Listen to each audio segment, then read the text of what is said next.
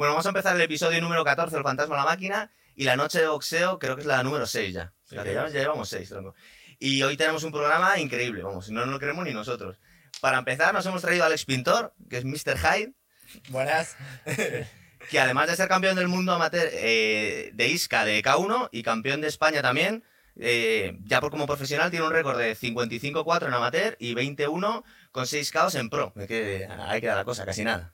Ahí queda la cosa. Bueno. Y lo que, y lo que nos queda. Nada, Muchas gracias por venir, macho. a vosotros por invitarme. Y no se entrenó, además. Entrenó- eso lo iba a decir Eso es muy importante. Nos ha entrenado tres años todo lo que sabemos, el que nos vea para Y bien y para la que mal. habéis liado ahora, ¿eh? Fíjate la que hemos liado, fíjate. Eso es. Y luego eh, Mateo me dio una idea, que es una idea brutal, de la que vamos a contaros la historieta de, de esta semana o de este mes, pues llevamos un mes sin sacar programas, que vamos a hablar de los, de los viejos campeones contra las nuevas promesas. Y habíamos hecho un hilo entre, porque teníamos que coger unos ejemplos, entre los combates de primero Cassius Clay contra Sonny Liston, luego ya era eh, Mohamed Ali contra Liston 2, el combate que tuvo Ali ya en el declive contra Larry Holmes y cómo le vengó eh, Larry- eh, fue Mike Tyson contra, contra Larry Holmes. Eh, bueno, esa es tu idea, ¿no quieres, con, ¿no quieres presentar un poquito? Sí, nada, yo siempre he tenido la curiosidad de ver eh, pues, eh, estos grandes eh, campeones derrotados por nuevas promesas y, y entonces me he puesto a analizar algunos combates mm, y efectivamente aquí tenemos un hilo porque tenemos eh, a, Ali que le gana a, a Liston, luego tenemos al mismo Ali que pierde contra Larry Holmes y luego esa gran venganza en el año 1988 de, por parte de Tyson a, a Ali. Entonces tenemos como pues una, una historia que sigue, ¿no? Pero ahí, bueno, hemos elegido estos, pero hay un montón, ¿no? Por ejemplo, recuerdo incluso eh, a Pacquiao, por ejemplo, contra De La Hoya. Eh, que- También. que- que- de la olla también. Exacto, sobre todo, eh, exacto, estamos a- eh, con, con Pacquiao, que era el nuevo campeón, eh, pelea contra la de la olla y vamos, de la, Hoya- de la olla llega no sé en qué asalto, ya no se levanta de la esquina y dice, mira, tú eres el nuevo campeón y incluso de hecho se abrazan y, y siguen así. Vimos, por ejemplo, oh, en un programa Louis, el Joe Lewis eh, y Sí, Rocky Marciano, por verdad. ejemplo, también. ya Joe Louis estaba un poco acabado y Rocky Marciano era la nueva promesa. Esto se ha repetido a lo largo de la historia, pero ese, ese arco que hemos cogido, pues estaba muy chulo. Pues a mí me parece estupendo ¿Verdad? además, para, com- para comentarlo. Y, y bueno, y luego también le vamos a pedir a Mateo, que nos ha dado mucha envidia, ¿verdad, Alex? Con esos vídeos que nos subía el cabrón desde el gimnasio. Me Ese viaje va bueno, ¿no? Hombre, viaje, sí, a Las Vegas eh, de verano. He aprovechado para ver el, el gimnasio de Mayweather y luego Nueva York, otro gimnasio mítico que es el Grisons y luego ya hablaremos de esto. Vale, muy bien. Entonces, primero te vamos a hacer una entrevista y luego vamos a aprovechar y ya te haces el programa con nosotros. Vale. Nosotros primero le queríamos hacer una entrevista solo, pero él se ha apuntado y yo, muy bien, pues te haces todo el programa con nosotros, macho. claro que sí. Entonces, mira, fíjate, tú sabes muchísimo boxeo porque, de hecho, es que eres, lo que lo hemos dicho antes, que es el que nos has entrenado, pero tu deporte es el K1. Sí, a nivel profesional, a nivel competición, me dedico 100% al, es. al kickboxing K1, K1 en general. Y para los que nos siguen ahora mismo con el boxeo, explícanos un poco cuáles son las reglas del K1 y qué se parece, por ejemplo, el Muay Thai, en qué se diferencia. El K1 podría decirse que es una disciplina en la que se fusiona, como quien dice un poco, el kickboxing y el Muay Thai. Tiene, tiene la fluidez del kickboxing, pero con X elementos del Muay Thai que hacen que siga siendo, como quien dice, un ri- un ritmo un poco más acelerado, porque el Thai, al haber mucho clinch, que es como un agarre que se puede permitir, muchas veces las peleas se hacen como más pesadas, porque el K1 está hecho para dar puro show. Claro. Mano, pierna, rodilla. Y no vale agarrar más de un segundo y es constancia. Ta, ta, ta, ta, ta, ta. Bueno, o no, pero por lo Claro, general. sí, Pero muy rápido, ¿no? Sí, es muy por lo más general, rápido. Por lo general, sí. El Tai es como que lleva un, un tempo distinto, un- otro tipo de técnica. Pues tú nos habías comentado que habías hecho aparte más cosas, que habías boxeado, que habías hecho MMA, que habías hecho... Es decir, tú te quedaste con el K1, pero es porque lo que mejor se te da, ¿verdad? Sí, es porque al final fue lo primero que empecé a hacer, así un poco como quien dice, pero en mi gimnasio siempre, al haber kickboxing y boxeo, siempre he hecho boxeo a, a la vez que, que kickboxing. En plan, a lo mejor llegaba un martes y ese martes tocaba manoplas y es lo que hay. Entonces ese día te pones con los boxeadores y, y manopleas y demás y al final pues pues lo que esa experiencia con la mano también que es lo suyo. ¿Y tú cuando empezaste eh, con estos deportes de contacto, Alex? ¿Con Yo- qué edad? Yo empecé con 12 añitos a, Fíjate. a boxear. Por eso mejor que nosotros, igual. Va a ser eso solo. Empecé con 12 añitos, tengo 25, pues llevo 13 años, como quien dice, que sí, digo, Casi nada. Una vida. ya Sí. ¿verdad? Aparte dicen que lo que se aprende a esas edades Ya Como tantas olvida. cosas, luego se te olvida y tienes Eh, mucha facilidad. Eso ya. Le pasa a los músicos, le pasa a toda la gente. La memoria muscular que coges esa edad no la, la tiene, Mira, luego, por es verdad. ejemplo, con 15 años empecé MMA, dos añitos, simplemente porque me gustaba. Y justo ayer lo estaba hablando con un compañero también, con Guillermo Bello, amigo mío y preparador físico, que, que también es cinturón negro de judo y tal, y estábamos hablando de, de que eso, de que esto nunca se te olvida y al final esas sensaciones de combate se te quedan. Y esa sensación de que un tío te coja e inconscientemente eche peso atrás, no sé qué, no sé cuánto, eh, X cosas que, pues no sé, que simplemente de hacerlo de pequeño tantas veces y tal, se te queda marcado y eso con 40 años un día te agarran y haces, "Oh, oh". Claro. Y No, y do- a lo mejor no, ¿eh? Y me sorprende con 40 No hemos liado. un palidón. Pero, Pero, ni bueno. las piensas, claro. Pero sí, al final es un poco automático. ¿Y dónde empezaste? Yo Ah, empecé en, en el GEA y sigo Ah, todavía con ahí, Ricardo ¿no? González, sí, que es mi entrenador de- desde que soy pequeñito. Sí. Y pues ya ves. ¿Y qué tal? ¿Buen rollo? ¿Buen ambiente? ¿Es un gimnasio muy bueno? Sí, pues, es- pues ya nos lo ha contado los, Sí, en las es- clases que nos dabas, siempre hablabas fenomenal de, del GEA. Sí. Y, A ver, eh, el ambiente es buenísimo Ya. y el equipo de competición, tengo grandes compañeros que me siento súper arropado con ellos y que podemos hacer entrenos de mucha calidad y eso es muy importante. Y Ricardo como persona es, es un 100 y es un encanto, entonces eso pues, pues ayuda. Sí, de hecho, a veces, ¿no? Eh, incluso con Gonzalo a veces lo hemos comentado, que eh, la gente de fuera igual piensa que los deportes de contacto, eh, en, en los lugares ¿no? donde se hacen deportes de contacto, hay, no sé si malos rollos, es como Sí, los sitios gente, peligrosos. Y sin embargo, mm, todos hemos hecho, los que estamos aquí, deportes de contacto. Yo empecé en Italia hace mil años y nunca ha habido un mal rollo, es más, todo lo contrario. Y me he encontrado siempre con gente, bueno, entrenadores espectaculares y gente muy agradable, compañeros eh, muy, muy agradables. Hombre, gracias a Dios que es así. Y, y menos mal que es así. También hay que ver un poco también con quién des, porque hay muchos sitios que a lo mejor hay gente que lleva el boxeo de una manera equivocada. Vamos a ¿no? dejarlo así, que sí que es verdad. Eso Claro, sí, es hay- verdad. hay, Sí, sí. hay sitios de una manera más antigua, tampoco llamarlo antiguo, ¿no? Pero no tan como deporte, deporte, sino como un poco, pues, que como quien aprenda a pegar y hacer flexiones, Es un poco así de mala manera. Sí, ¿no? un poco un reto en plan, ¿no? Y tú, y- Sí, lo suyo es dar con un sitio que se cree un ambiente positivo, Sí. que sirva pues simplemente para unirte, para aprender una disciplina nueva y para ganar movimientos nuevos y pasártelo bien y al final por lo general siempre se suele crear un buen ambiente si Sí. por lo general. Es una cosa que a mí me llamó mucho la atención cuando empecé a, a ir a gimnasios o a sitios donde, donde se practica el boxeo, que en general el ambiente es mucho mejor que en cualquier otro gimnasio. Sí. Y, y a mí me da la sensación que, entre otras cosas, es, aparte de la humildad que supone, eh, saber que el de enfrente también te puede partir la cabeza. Entonces te baja mucho los humos a la gente y una cura de humildad en Sí, todos los sitios, Es ¿verdad? como que te pone un poco en tu sitio, porque Eso por es. ejemplo, viene un chavalito pequeño al gimnasio, que no tiene nada que ver, que a lo mejor el niño es un rey, es un, es un chico fantástico, ¿no? Pero aprendes esa sensación de respeto, de, de más que yo, menos que yo, no, no más como persona, sino simplemente de sabe más que yo. Entonces, ¿qué pasa? Pues ese chico, si por lo general no te suele pegar mucho porque sabes que tú sabes menos y si te intentas subir a la chepa pues te va a pegar, entonces tú tienes que hacer lo mismo con la gente que sabe menos, en plan... Bueno, que por lo general suele Sí, haber... suele haber muy buen rollo, ¿eh? A, mí me y Te sorprendió. pone un poco en tu sitio y, y sabes, te pone eso, a no abusar a la gente pequeña, porque al final a ti también te han podido pegar y no lo han hecho, o si lo han hecho sabes que no está bien. Y luego que no sabes muy bien a quién tienes delante. Muchas veces el tío que sabe pegarse bien no es un tío enorme. Entonces, con 10 minutos se ve más o menos. Eso sí. Pero igualmente mejor no, nunca Eso es verdad. Mira, eso lo estábamos comentando antes, que aparte que tu, tu, tu, tu apodo es Mr. Hyde porque tú tienes un buen rollo, es decir, pa- parece... Alex es una persona encantadora, pero luego en el ring es un asesino, pero cambias muchísimo, es decir, el buen rollo que, que tienes tú, no, igual mucha gente no lo tiene, ¿verdad? En este Puede ser, puede ser. Yo también es que soy un chico así como muy alegre, muy que me gusta estar bien, me gusta estar feliz. Entonces, pues más o menos mi actitud diaria siempre es de guay, ¿sabes?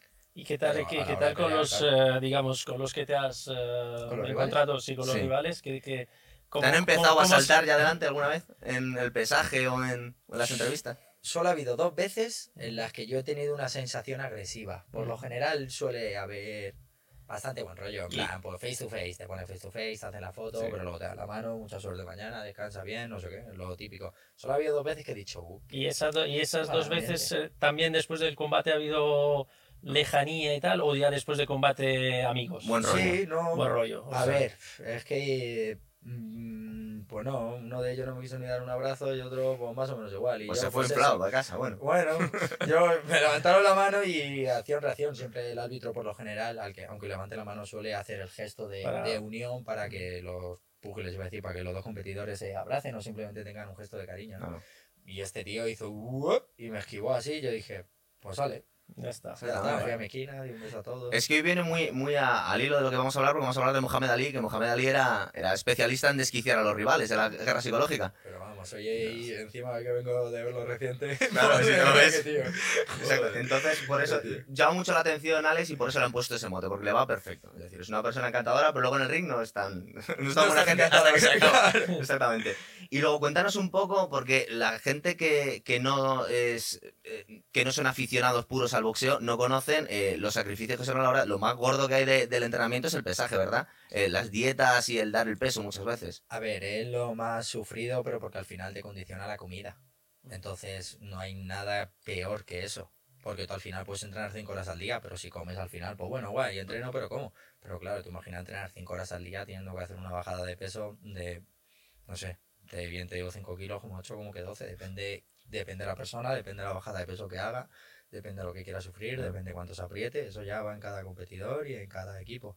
Pero vamos, estamos hablando de esas cifras, por la gran mayoría. Para que luego se queje la gente de que tiene que bajar dos kilos y las dietas keto y las dietas paleo y las dietas tal, y no saben lo que pasáis vosotros. Como diría, como diría Ricardo, si tienes un objetivo lo haces. Hacerlo por hacer, mm, es Claro. como que sí, pero nadie se muere de hambre por morirte de hambre. Tienes que decir, es que peleo en un mes. Claro, lo tengo que hacer por Por nariz. eso nos acordamos de cuando venías a Claro, darnos hay clases. que- hay que que- apretarse, claro. que Estaba igual- soñando igual con te- una manzana que te se iba a comer en dos te horas. Quedaba poco, te quedaban dos semanas o tres y estabas. eh, Y ya la semana anterior, supongo- pues imagínate. Yo, Al final, la-. Y cuéntanos también, que esto es importante que lo sepa la gente. ¿Se puede vivir del deporte en, en España? a ver, De este deporte, porque bueno, el Real Madrid yo se lo- puede vivir, claro. Efectivamente, lo venía pensando esa pregunta de camino. Y sí se puede vivir de este deporte. Al final, por ejemplo, yo estoy viviendo de este deporte. Lo que no se puede vivir es solo de las peleas de este deporte.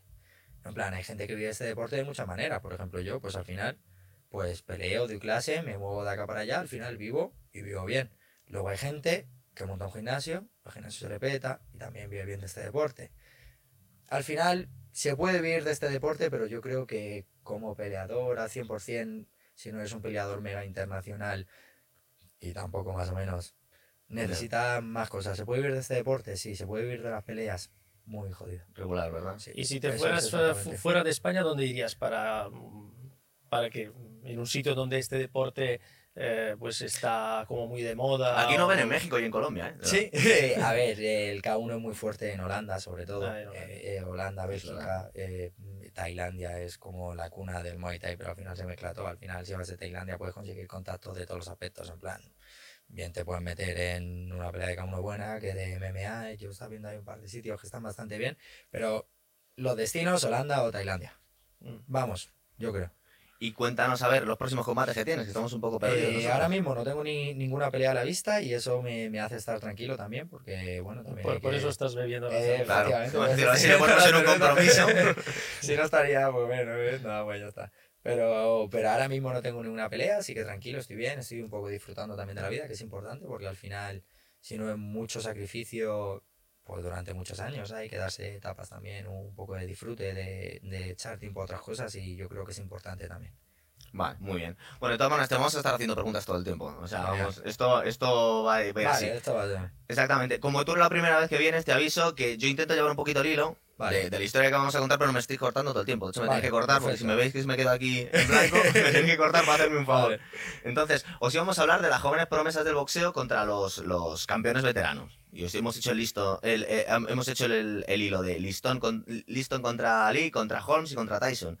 Todo esto es importante eh, eh, ponerlo en contexto, es decir, estamos hablando de la época dorada de los, de los pesos pesados. Mm. No es en épocas que Sí, hay uno o dos dominando y el resto Ya son unos paquetes, digamos. va, sí, sí, Exactamente. no. Estamos hablando de, de, de supercampeones que se pegaban unos con otros, lo hemos hablado a veces, ¿verdad? Que se pegan dos y tres veces, no, no se evitaban.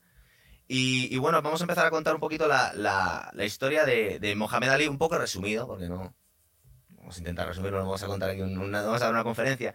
Pero bueno, Cassius Clay, porque vamos a intentar hacer la distinción entre Cassius Clay y Mohamed Ali. Se cambió el nombre entre, entre, la, entre los dos combates contra, contra Liston.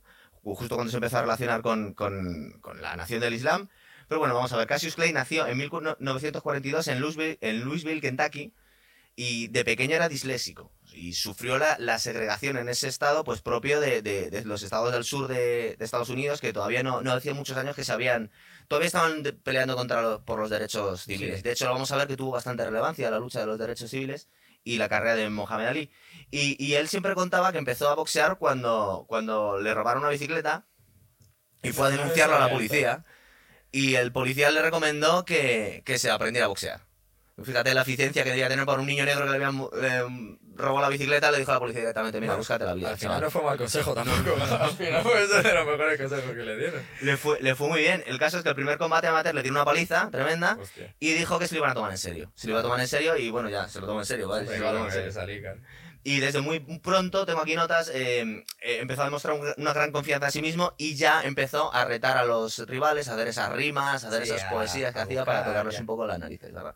Y, y bueno, eh, luego también, ah, cuando estamos hablando primero de la, de la carrera amateur de, de Mohamed Ali o de Cassius Clay, hay que decir que fue campeón de los Golden Globes, como muchos de los campeones que hemos hablado aquí, y que fue medalla de oro en los, en los Juegos Olímpicos de Roma. Lo que pasa es que fue medalla en, de, de oro en los semipesados. Porque aunque me dio 1,91, era un tío muy delgadito. Ya, era finito. Y todavía no cuenta, era era, era finito. él. Es verdad. También muchos asaltos, cuanto más masa muscular, mayor volumen de oxígeno. Claro, por eso se movía muy rápido, sí, además, Le interesaba, le interesaba Siempre decían que, que, que daba la sensación que un peso pesado no, debe- no era justo que se moviese así tan rápido y con esa agilidad. Entonces, cuando empezó, la carrera profes- eh, cuando empezó su carrera profesional, pues la verdad es que este hombre tuvo muchísimos combates legendarios. No es uno, dos o tres, es que tienes muchísimos combates para elegir a ver cuál te gusta más, ¿verdad? Es que Claro, no, hombre, que salí Fraser, eh, Foreman eh, en Exactamente. Kinshasa. Pero esos son los de la segunda parte de su carrera. Realmente, eh, a mí me parecía mejor boxeador en la primera etapa. Yo hoy he visto un cambio radical entre, de- entre en plan, entre Ali Holmes y, y Ali Sonny Liston. Pero Mm, vamos, hombre, sí, sí. de, de, de, de aquí a Lima y, y no sé. Es cierto, cierto. Vamos a ver, tuvo muchísimos combates legendarios. Tengo aquí una serie de, de, de, de notas que es importante destacaros. Por ejemplo, eh, entrenó durante un tiempo con Archie Moore, que era un, había sido un gran campeón, pero acabó harto de él porque eh, le obligaba a, a fregar los platos y los suelos del gimnasio. Para, lo- supongo que lo hacía con una cura de humildad, pero la verdad es que, hombre, también Mohamed Ali tenía el ego muy, Ya, muy sí, alto. sí, claro. Pero también él contaba que es que le intentó cambiar el estilo. Intentó cambiar, pues, supongo que intentó hacer de él un boxeador más ortodoxo, pero claro, con Mohamed Ali había ¿En sido una qué, lástima. eh, ¿En qué época fue de, de su carrera eso? En pues justo al principio de empezar la carrera, porque de hecho, cuando cua- el último combate de Archie Moore fue contra Mohamed Ali, contra Cassius Clay, y, y le retiró. Aparte, lo estuvo calentando el combate en, en la prensa y le dijo que, que Archie Moore must fall in four, es decir, tiene que caer en cuatro asaltos, y cumplió la regla que hacía él en, la- en su carrera, que es que predecía cuándo iba a tumbar al otro, y le tumbó en cuatro asaltos. Y luego es curioso porque en el combate contra Foreman, el entrenador de, uno de los entrenadores de Foreman fue Archie Moore, que se la debía tener guardado al cabrón este que me había retirado. Foreman que fue en 74, creo, ¿no? Sí, claro, de- fue mucho después. Os estoy contando el relato un poquito, un poquito de- del principio de su carrera. Luego, justo antes de, de pelear con Liston, los dos combates y, y- y- y ser el, uno de los... No, no llegó a batir el récord, pero uno de los pesos pesados más jóvenes, con 22 años, peleó contra Henry Cooper, que era el campeón inglés, y empezó, porque luego vamos a, cuando hablemos del combate con, con Sonny Liston, vamos a ver que también hubo, hubo polémicas, porque se dijo que Sonny Liston había hecho trampas, le había echado algo a los guantes, o no sé qué. Eh, pero, pero es que Ali también tampoco jugaba tan limpio muchas Hombre, veces. iba a decir, pues tampoco se nota al final mucho, porque la segunda pelea, No, no, la segunda. nítida que le coge perfecta. Pero en la, Y primer- el primer en la primera se quejó, en el creo que es en el cuarto, eh, que, que le Sí. escocía mucho los ojos porque le había echado algo en, el- en los guantes. En aquella época se hacían muchas guardadas en el Ya, boxeo. puede ser. puede Pero ser, yo creo ser, que eh, eso fue porque se le abrió la ceja a Liston y entonces entre un asalto entre el tercero y el cuarto Sí. le echaron como una pomada y tal y se ve que esa pomada luego haciendo así al, al, eh, tocarse al la tocarse cara, la cara pues es, eh, vamos se pasó un poco al guante entonces por eso y de hecho creo que es el asa- esa- sí durante el asalto quinto eh, el eh, Mo- Mohamed Ali mm, grita todo el rato no puedo No ver puedo ver, no puedo ver, no ¿verdad? puedo Es ver. Pero me estás adelantando, luego Vale, vale, vamos venga. a ver, vamos a intentar llevar un poquito en orden. Porque justo lo que hizo eh, Ali en el combate anterior, cuando peleó con el- contra el campeón inglés eh, Henry Cooper, Henry Cooper le, le hizo un KO en el cuarto. A Ali. a Ali y estaba muy tocado. Y justo en, entre el cuarto y el quinto, Angelo Dandy era el nuevo entrenador de, de Mohamed Ali después de Archie Moore, le cortó los guantes sin que lo viese nadie y se lo enseñó al árbitro. Y dijo, mira, tengo los guantes destrozados, tengo que cambiarlo. Y le dio uno o dos minutos extra a Ali para recuperarse. Es decir, esas guardadas que se hacían... de la antigüedad, claro. Claro que esa más sabe el, el perro viejo, pero, pero se, lo- se las sabían todas. Y también, también sabía utilizar estas cosas para, a su, para su beneficio. Y bueno, el caso es que luego ya llegaríamos a, los combates con Liston, que de lo que vamos a hablar luego después. Pero algunos combates que tenemos que por lo menos de citarlos para que no se olvide la gente. Primero peleó con Floyd Patterson, que hemos hecho, hecho un programa también con él. Eh, ya en ese momento tuvo mucha animadversión Patterson con él, porque Patterson era como el novio de la América Blanca, es decir, un chico negro pero muy formal, muy Sí, educado. sí.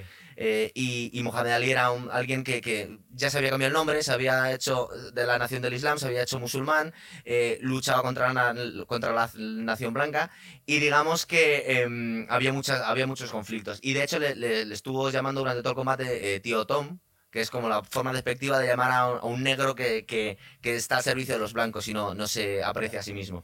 Y, y todo esto fue porque Patterson se negaba a, a llamarle Ali no quería llamarle, seguía llamándole Cassius Clay. Y él decía que su nombre era Ali, era Ali, era Ali. Y, y, bueno, pues el caso que más, más, más curiosidades. Ganó en el, en el asalto número 12 ese, ese combate, pero se dijo también que, que Patterson tenía el hombro tocado. No sabremos nunca, hombre. Realmente Patterson siempre nos pareció que era, que era alguien que se había metido los pesos pesados, pero que no tenía cuerpo para ello, ¿verdad? Luego lo sufrió con... A mí lo que me parece es que al final en una pelea siempre te duele algo. Que quiero decir, al final acumulas unas horas de entreno que son abismales. Eh, pues yo solía pelear con los gemelos que digo, "Ah, madre mía, ¿cómo, cómo pateo ahora? Y luego al final la tensión de la pelea o es una lesión muy grande o no te enteras del dolor. Porque tampoco te impide, estás a un nivel de adrenalina. También nunca he peleado 12 asaltos, que a 12 asaltos, telita se tiene que hacer largo. Sí, sí. Pero, Pero son excusas, siempre arrastras, siempre arrastras un eran dolor, ¿a 15, que no le duele algo 15. si has estado 6 horas al día durante 3 meses. Es al verdad. final algo pasa. Bueno, a ver, más combates eh, importantes, y luego nos ponemos a hablar de, de los combates en sí que os queremos comentar. Uno contra Cleveland Williams, que está considerado como el mejor combate que tuvo Mohamed Ali, porque Cleveland Williams, aunque no llegó a ser campeón nunca, parece ser que era un asesino, hablaban muy bien de él todos los que se enfrentaron con él. Decía George Foreman que no había nadie que le había pegado tan fuerte como Cleveland Williams, y George Foreman está considerado como el, Ya, el tío que más duro ha pegado en la historia. Ya, o sea sí, que sí, por eso. no debía ser tontería. Y, y de hecho, Cleveland Williams también peleó contra Sonny Liston, que Sonny Liston le ganó, pero le costó muchísimo, en un combate brutal, porque se juntó, fueron dos, siempre decimos los estilos, que depende del estilo de uno u otro, no se sabe muy bien quién es el mejor, Ya. también depende del estilo, ¿verdad? claro. Sí, pero le, También. le noqueó dos veces. ¿eh? Eso es, pero, pero, pero Sonny Liston también daba durísimo y Cleveland Williams daba durísimo y fue un combate que está, es en blanco y negro se ve un poco mal porque no era, no era digamos que no se grabó con, con muy buena calidad, pero es un combate digno de ver, que son dos tíos que pegan durísimo pegándose durante. Eso es. Y, y siempre se ha dicho que el mejor Ali es el de ese combate. Porque luego ya, lo que hemos comentado, ya contra Frazier, contra Foreman, fueron los combates más famosos. Pero digamos que mm, ya no era él, sino que ganaba mucho por fuerza, voluntad y por... por, por... Sí, por, simplemente por garra personal. Eso pero que no tenía el físico tan brutal que había tenido de, de jovencito. Yo, lo que me ha parecido cuando he visto la pelea de Sonny Liston Ali 1, me ha parecido una Ali increíble en el primer asalto. En el segundo, Liston va un poquito más como a pegarle porque sabe que si no pone no gana. Y luego, pues Ali pues, sigue su línea también con el jab, tal, no sé qué. Lo único que me ha parecido de Ali, que no lo he visto bien y me ha parecido que he dicho, me cago en la puta, pero ¿qué pasa? Es la fatiga que muestra ante el adversario. ¿Qué quiero decir con esto? Tú puedes estar cansado, pero simplemente te desplazan, no sé, no lo muestran, no, no te haces muñeco. Mm. Pero claro, que igualmente sigue siendo Ali, que se quitaba, Claro. te ponía palos, se movía, no sé qué, no le tocaba ni una. Al final, Ali es Ali siempre. Pero una sensación de muestra de fatiga, mm, como si le diera igual, en plan, eh, se le notaba demasiado fatigado. Yo Sí. pienso que eso a lo mejor podría haberlo ocultado de alguna manera, también pienso yo aquí, ¿no? Claro, está es muy fácil, ¿no? Pero me refiero, sí, que no intentaba simplemente tener una compostura o, o no sé, eh, tiene asaltazos y asaltos que parece que dices, madre, te vas a caer. Sí, además se Es lo que ha siempre un hacia poco, ¿eh? atrás, Sí, moviéndose pero- mu- mucho hacia Pero atrás. porque era eh, eh, un estilo muy bueno al final, te sí, toco sí. con mis golpes largos y siempre voy hacia atrás, ta, ta, eh, que me muevo, que viene, está, eh, uno, dos, fum, fum, y siempre voy como a la huida, pero poniendo con mis golpes largos, entonces al final recibo pocos golpes y yo impacto mucho. sí, Sí, hasta ahí está perfecto, pero a veces tiene una sensación así de balanceo ya. que yo pienso que podría haber ocultado un poquito más. Quitando Claro. que siempre es impecable, porque hoy lo estaba viendo, está diciendo, ¿y cómo no me he visto antes una pelea de 50 minutos de este tío? Porque Claro, al final ves 50 minutos y dices, hostia, pero muy bueno, Muy bueno, increíble, ¿verdad? eh, eh, alucinante. Pero desde un punto de vista técnico, eh, lo hace todo, entre comillas, mal, ¿verdad? Es decir, que, que- que es muy poco ortodoxo. Porque el pasar las manos simplemente desviando muchas veces es el, la cara. Es que al final, ¿y qué está bien? Ya. Va simplemente para atrás, con la marcha puesta para atrás, le pegas, eh, eh, como va para atrás no le tocas y te hace, eh, boom, eh, y ta, ta, eh. Y al final, pues bueno, pues efectivo, pues al 100%. como- Claro. Siempre se ha dicho que era muy buen estratega, además. Sí, No se es le ve caso que de- cuando se quiere pegar, cuando no, se le ve que él lleva el ritmo del combate. No es muy- el caso muy ahora de hablar del combate con Foreman, que igual un día hablaremos de ese, Sí, pero eso, eso fue eh, de- desde un punto de vista estratégico un combate perfecto, porque eh, durante ocho asaltos encaja, encaja, encaja, y en el octavo reacciona y lo tumba. Eh, claro, estaban en Kinshasa a las 4 de la mañana con un calor eh, espectacular y Foreman se, se cansó tanto Que que, no pudo- que no pudo reaccionar. O sea, desde un punto de vista táctico, perfecto. Eso es. Bueno, vamos a seguir un poquito el hilo para, para llegar al combate. Eh, cuando eh, fue sancionado por negarse a ir a Vietnam y le, y le prohibieron pelear durante cuatro años. Aparte tuvo unas sa- sanciones económicas brutales, que también es un poco la razón por la que alargase tanto su carrera y se llevase esas palizas, porque necesitaba dinero para la familia porque le habían desplumado al gobierno.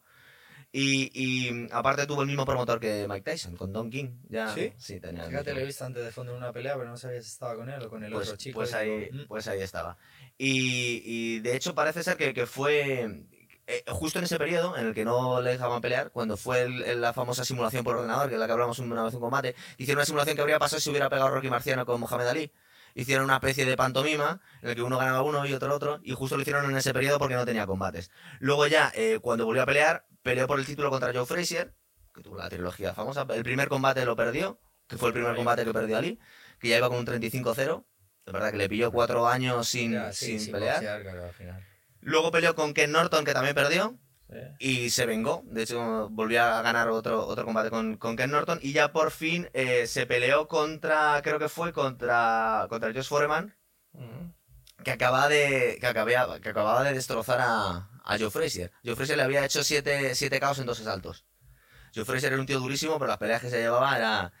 Bueno, que digamos que era, era justo los estilos eran muy... Eran justo el, el- el estilo que no tienes que usar contra un pegador tan fuerte es tirarte hacia adelante. Y, Ya, y luego quedarte con el arte de palos. al final. Exactamente, ese, ese combate es digno de ver o digno de no ver.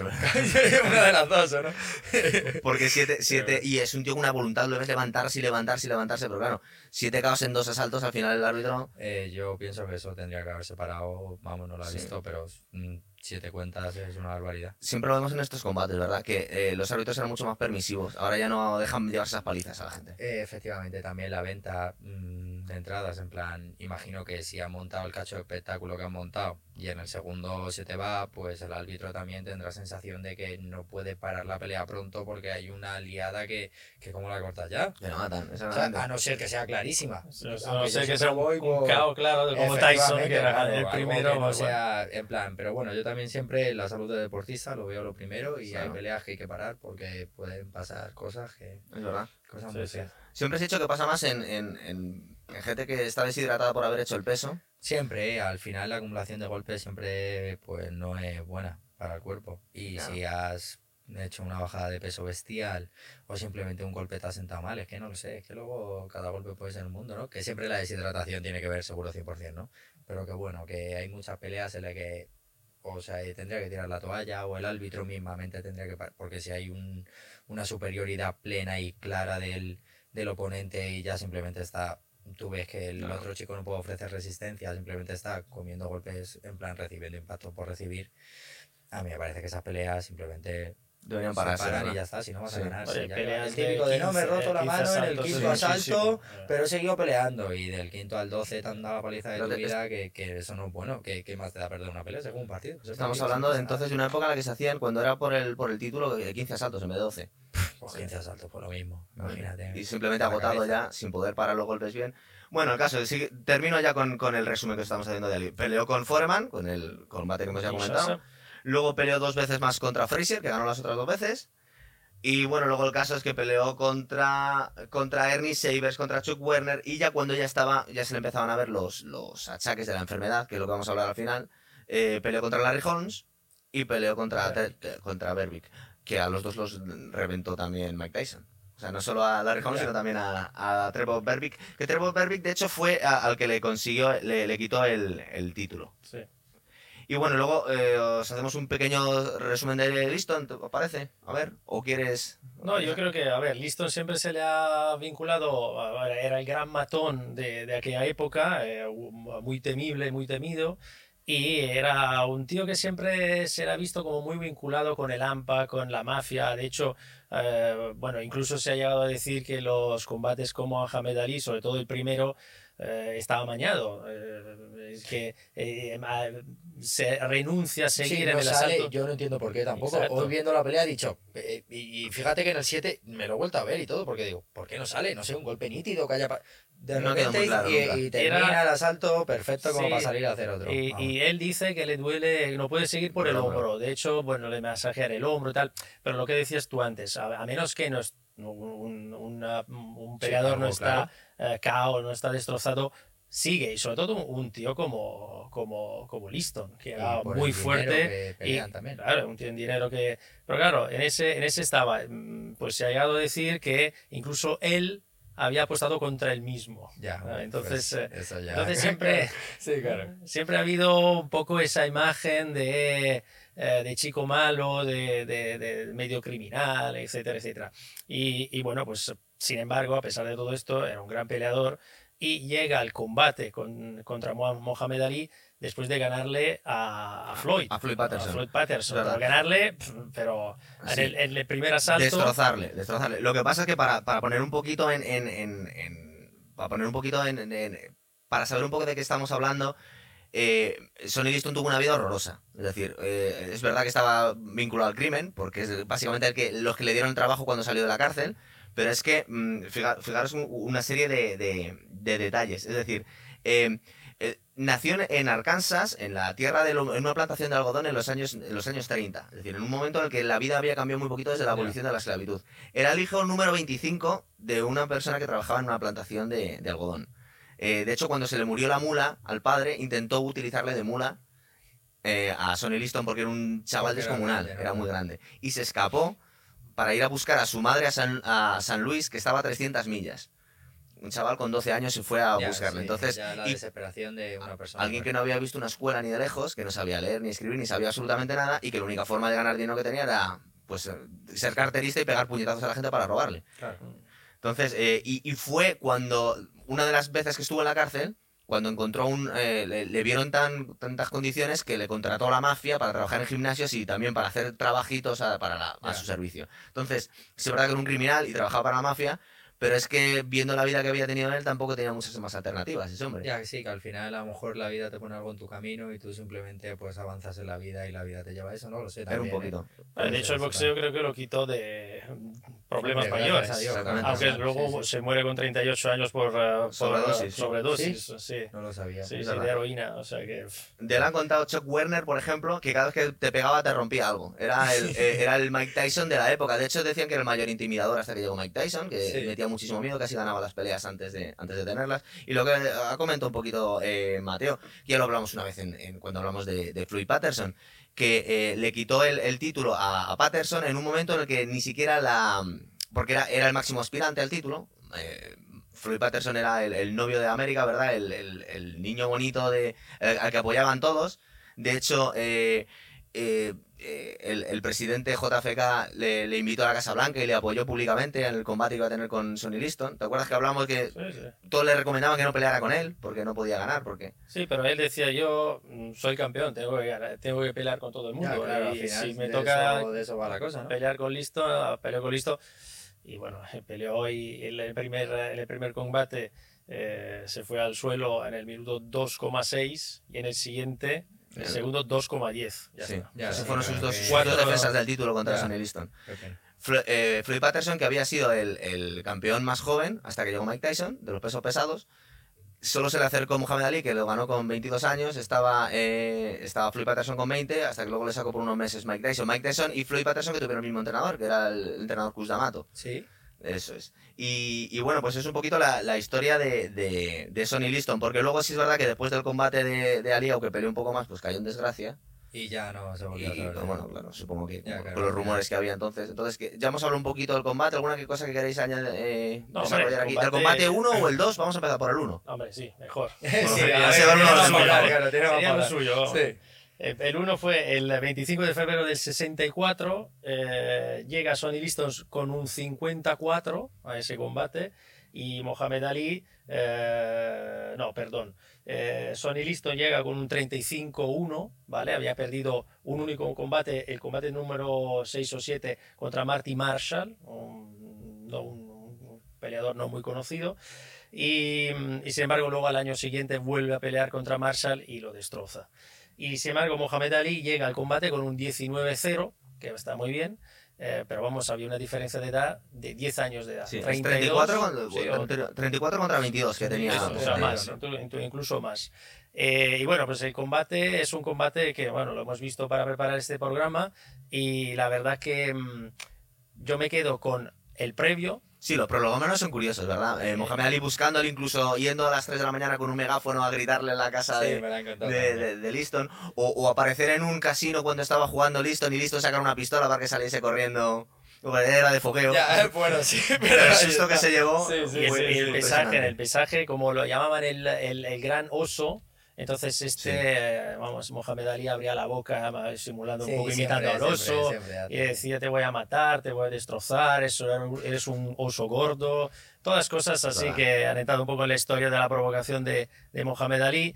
Y, y luego me quedo con eso, luego ahora vamos a analizar el, el- el combate y me quedo con la foto, porque los dos combates de, entre Mohamed eh, Ali en ese periodo, todavía Cassius Clay y luego y, y- y Liston, eh, hay dos fotos que han entrado... Esa es una. Sí, esta Exacto, esta es del, Esta del es 2. el segundo. Este es del 2. Y en el 1 es esa foto que cuando gana eh, lo va a celebrar contra las cuerdas con todos los de su equipo que le están abrazando y él abre la boca así di- diciendo soy el rey del mundo. verdad, I shook the world, he sorprendido al mundo. De todas formas, una curiosidad que yo como músico os voy a contar, estábamos, en aquella época estábamos en, en el año 64 en plena Beatlemania. Era el primer año en el que llegaron los Beatles. Los Beatles eran la- el fenómeno más importante del mundo, todo se Ya. paraba en aquel momento. Y, y coincidió justo que estaban de gira en Miami. Entonces, fueron a, a- le- les dijeron que tenían que conocer a los dos contendientes por el, por el título de los pesos pesados. Y, y John Lennon quería hacérselo con Sonny Liston porque dice, bueno, que es el campeón, el otro chaval no sé quién es. Hay una serie de fotos ahora mismo, las que podemos ver ahora, es una sesión de fotos de Mohamed Ali con los Beatles, porque nunca se llegó a celebrar la, la sesión de fotos con Sonny Liston, porque Sonny Liston dijo en palabras textuales, estos son los hijos de puta de los que toda la gente habla. Y dice, pero si mi perro toca mejor la batería que ese chaval de la nariz grande. pues luego, Eh, ese es el ojo que tenía para la música. sí, sí, como Estos chicos no valen nada. Pero, pero es verdad que los Beatles tenían razón, porque eh, nadie daba un duro a que ganara a Mohamed Ali ese combate. Es. De hecho, eh, se vendieron solo 8.000 entradas para ver ese combate, que es, mm, vamos, Ya, no- sí, no es que nada. ya no No, nada. no es nada. A veces se nos olvida lo grande que son los pesos pesados, porque cuando ves la sesión de fotos de los Beatles con Mohamed Ali y le llegan todos por la cintura, le coge a Ringo Starr y le sacude como si fuera un muñeco de trapo. Pero es curioso que si quisieron hacer la foto con, con Sonny Liston, Sonny Liston no quiso porque creía que eran unos paquetes y al final lo que nos ha llegado es la sesión de fotos y el vídeo que estaban jugando y haciendo el tonto con los Beatles, los dos en, en el, en el momento pic- eh, cumbre de su carrera. Hombre, Tanto al Mohamed Ali final como- algo hubo que les unió, aunque sea casualidad. Es sea, verdad. Sí, sí, pero fue- fue pura al final, casualidad. Sí, sí. Fue pura casualidad. Aquí tengo lo, lo que os estaba comentando antes de hablar del, del combate, lo de los años. Eh, eh, con 22 años fue el campeón pesado de los pesos pesados más joven que había tomado el título de un campeón. Porque Floyd Patterson lo había ganado con 21, pero porque se había retirado Rocky Marciano. O sea, no se lo había ganado a un gran campeón. El primero que le quitó, y es un poco el hilo del programa que estamos hablando, Sí. el primero que le quitó el título a un campeón veterano fue Mohamed Ali con 22 años. Hasta que yo Mike Tyson y le batió, que machacó a Berby con 20 años. Que era, Eh. entonces, hasta que batió. Y sigue teniendo ese título. Y yo creo que lo vamos a tener, porque es una cosa que estaba pensando que te quería comentar. ¿Tú crees que vamos a volver a ver un campeón de los pesos pesados con 20 años? Porque Uf, hoy los que- chavales no, no les echan a, a profesional tan pronto como entonces, ¿no? A ver, es que también nunca se sabe lo que puede pasar en la vida, porque a lo mejor aparece un mexicano con 19 años que es un destructor, porque si allí empiezan a pelear en, profesional casi desde el inicio de su carrera, a lo mejor con 19, 20 años el chaval tiene 35 peleas o 32 o, o no lo sé, pero vamos, que todo se puede dar. O aparece, no sé, un inglés temprano que con 19 años, segunda pelea, tercera pelea, le cae un campeonato, el mundo no sabe ni cómo, y gana. Es que luego... Podría pasar. Po- Pues podría ser o no, pero Nunca se sabe. Sí, ¿verdad? Ese título tiene pinta de, de ir a durarle bastante a Tyson. ¿verdad? Hombre, de momento sí, por eso, sobre todo viendo lo que hay entre los pesados. Pero bueno, lo- luego hablaremos. Tiene ese- y luego George Foreman tiene el más viejo, que lo ganó con 45. 45 años. No está mal. hostia, ¿eh? Eso está ya. vamos. Muchada. Y bueno, el combate, ya lo hemos hablado, ¿queréis hablar un poquito más del primero? Lo tenemos más o No, menos. no, no, el primero sí, porque yo creo que, vamos, eh, para que veas que nadie creía eh, que pudiera ganar Mohamed Ali, incluso el comentarista de la televisión norteamericana, eh, cuando Mohamed Ali mm, supera el minuto 2 con 10, que era cuando eh, Floyd Sí. Patterson se había ido a la- al suelo, dijo, bueno, ya ha superado el 2 con 10, ha hecho mejor que Floyd Patterson, como diciendo, ahora ya le puede noquear, que Y no pasa nada. Un primer asalto de Ali impecable. Impecable, Increíble. Yo lo ¿verdad? he visto Sí, y es me verdad. he quedado en plan impecable. Un asalto increíble. De verdad, yo creo que Sí. exacto. Y empieza sorprendiendo a todo el mundo porque el primer asalto es impecable y luego ya va un pelín, no sé si bajando a Mohamed Ali eh, o, o subiendo el nivel eh, Sí. listo, ¿no? Yo creo que le dicen desde la esquina, eh, aprieta que si no pega no ganas. Entonces en el segundo, yo creo que hay todo el rato como un Ali superior, listo, intenta poner. Ali superior, listo, intenta poner. Ali superior, listo, hasta que no sale. Hasta que luego Vale, está, está eso de, la- de, de que no guante, ve durante el, el- el asalto número 5 que no puede ver y de hecho eh, Angelo Dandy mm, la hace de todo para que siga peleando porque él no quiere. Él, él dice eh, entre el 5 y el 6 en la esquina. Se quiere dice, retirar, es verdad. Sí, no veo retirar". nada, me han echado algo en los ojos, esto no, no puedo seguir. Y luego sigue el sexto asalto, lo hace bien, pero lo que dijimos antes, lo hace bien, pero no como para que se retirara Eso listo, es. ¿no? Es, encima me parece uno de los asaltos casi más parados, un poco. Exacto. En plan, uno frente al otro, alguna mano que otra, Exacto. sí, uno pone una mano, el otro se quita, pone otra. No es un asalto muy agresivo como para, como para parar una pelea, ¿no? Es uno de los misterios. Ahora mismo, han- hay- el otro día encontré una entrevista en YouTube de, de la viuda de Liston, que sigue viva, y ella comentaba que le dijo, ahora muchos años después, supongo que se puede contar- comentar, que él dijo que no tenía ganas de llevarse unas palizas, que si veía que no podía ganar, no iba a, a sufrir mucho. Se lo contó a su mujer, no sabemos si es cierto o no, me- muchos años después, pero Me parece inteligente, sí, ¿verdad? me parece inteligente. Porque los golpes en la cabeza que ya os he los contados, a mi punto de vista, y si tú ves que esa pelea va a ser mm, clara hacia tu rival, que no vas a ganar ni para atrás, pues al final son unos cuantos golpes en la cabeza que te puedes ahorrar. Por ejemplo, luego hablaremos del Home Ali. A mí me parece que los Ya, A ver, que sobra la pelea. so- sobra la pelea en general, Sí, porque no sé ni para qué pelea tan mayor. En plan, bueno, y ya en pues, para estado. hacer eso tampoco, efectivamente. Pero los últimos tres asaltos son para no salir al siguiente durante tres, cuatro asaltos seguidos. Es como Es para cierto. no salir al siguiente. No puede plantar cara, no sé. No sé. Es verdad. Luego ya. Bueno, luego hay una curiosidad entre los dos combates. eh, que, bueno, de hecho, Mohamed Ali, que estaba muy vinculado con la nación del Islam y con Malcolm X, decidió cambiarse el nombre, se hizo musulmán, empezó a decir a toda la gente que se llama Mohamed Ali. Siendo el campeón de los pesos pesados, se hizo muy antipático a la América Blanca que estaba sufriendo muchas convulsiones porque en ese momento estamos justo en la lucha de- por los derechos civiles. Y, y, bueno, eh, just- eh, en las fechas antes del, del combate, del segundo combate, pues Malcolm X fue asesinado. Entonces el ambiente estaba muy, muy, muy caldeado. Y una cosa que se me había olvidado comentar antes y, y que viene un poquito a colación con esto es que eh, Sonny Liston siempre fue odiado por el público, nunca consiguió el cariño del público. De hecho, cuando ganó el título machacando a Floyd Patterson, llegó a, a Filadelfia, porque él no era de allí, pero vivía allí, y llegó al, al aeropuerto y se quedó desolado porque no había nadie esperándole. Estaban Sí, solo, lo- no. solo la prensa, pero la gente le aborrecía, porque le habían hecho que toda, la toda su imagen era de que era un salvaje, que era un criminal, que era un, pues un abusón, y, y nadie le quería nada. Pero justo en ese combate, en el segundo combate contra Lee, la mayoría del público iba a favor de Sonny Liston. No porque le gustara Sonny Liston, sino porque aborrecían a Lee por lo que estaba haciendo en ese Sí, momento, no, la- no caía muy allá. Que además había poco público porque eh, tuvieron que cambiar de sede. eh, iba a ser, no sé si en Chicago, creo, pero luego no llegaron a ningún acuerdo y fueron a un- una ciudad pequeñita del Maine Sí, y había 2.500 eh, espect- espectadores. O sea, Aparte la gente estaba asustada, ¿verdad? Porque luego decían- lo famoso que se ha hecho la pelea, porque al final está por Claro, exacto, emblema, exacto, claro. exacto. pa- 2.500 Pero era muy, muy, poquita, muy poquita gente eh, y, y sí, y sí, y fue, ¿cuándo fue? El año siguiente, en el El año siguiente, 65, eso es. el 25 Con el, de mayo. con el famoso puñetazo fantasma. Bueno, yo- lo hablaron eh, justo en, es- en aquella época que llevaron a muchos, llevaron a Jack Dempsey, llevaron a Max Mellin, a Joe Louis, todos lo comentaron, justo después estaban a pie de, de- de ring y comentaron pues todos en el momento que nos había parecido, a vosotros que os ha parecido el puñetazo, ¿fue, fue real, no fue real? Porque tanto Liston como Ali dijeron que la cuenta y el puñetazo fue real, que sí. Hombre, a mí me ha parecido real. Yo creo que es un golpe con Liston yendo hacia adelante y Ali, pues de suerte, tira una mano hacia atrás recta perfectamente a la mandíbula colocada que, pues eso, que como no vayas con la boca apretada o simplemente te cojan blando, haces tiquití. Y luego ya, no sé, que pasa algo muy extraño también, porque le está haciendo la cuenta y, y el árbitro debe ser que no lleve bien a, a, los jueces a los jueces de mesa, como que hace, ¿Eh, ¿el qué? ¿Que no te he oído? Se va para allá y cuando se va para allá, Galí aprovecha y le suelta otra combinación o tres más que ya te viene el árbitro y ya directamente lo para. Digo, joder, macho, cualquiera aprovecha Comento. el descuido. Es que comentó, comentó Liston que no había oído la cuenta. De todas formas, lo que podemos ver en esa, en esa foto, lo que le estaba diciendo es, levántate que nadie va a creer esto. Lo que le Claro, dicen. A ver, yo, eh, según la he visto, ha sido como, ¡uh! Pero luego ya viéndolo repetido y viendo el golpe, me parece, pues eso, mm, a lo mejor para hacerte un cacho de cao bestial, ¿no? Porque tampoco es un, un golpe, me- a ver, nítido, sí. Lo que no es mega potente, pero... Pero para tumbar una bestia como Liston, pues la uf, gente... es que si te coge, pues está cogido y el siguiente gesto, pues O es sea, abajo. hemos visto en la historia del boxeo, hemos visto varios caos que creemos que, bueno, pues que igual no han sido golpes tan tan potentes, pero si son muy certeros, precisos y tal. Si todo es te como te vas. coja, es que a lo mejor, y, y se le ve que le coge totalmente la mandíbula, se le ve que no es un golpe que le haya cogido frente o que le haya cogido, no sé, algo que sea más afrontable. Se ve que justo se quita y según se quita le hace, ¡pap! Encima recta, no mete ni el hombro, siquiera plana, ¡pum!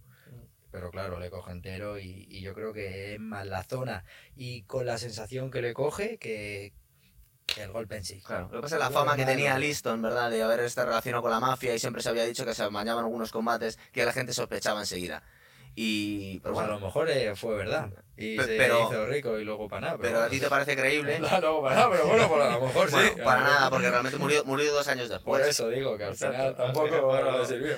Que también sobre su muerte hay varias teorías. Sí, ¿eh? que no, sí, se dijo sí, muchas que- cosas. Sí, que igual no era un, su- una, uno- bueno, que sí que era eh, un overdose, una, Una sobredosis. una sobredosis, pero que igual había matado, no se Sí, sabe. igual había problemas. Era alguien que le gustaba muchísimo beber, que había tenido muchos problemas con la policía por eso. eh, le- le- también le buscaban, le estaban eh, buscando porque la policía le aborrecía y le, le esperaba la salida de los bares, que sabía que salía violento y borracho para llevarle a, a la comisaría casi, casi, Casi siempre. todos los días, exactamente.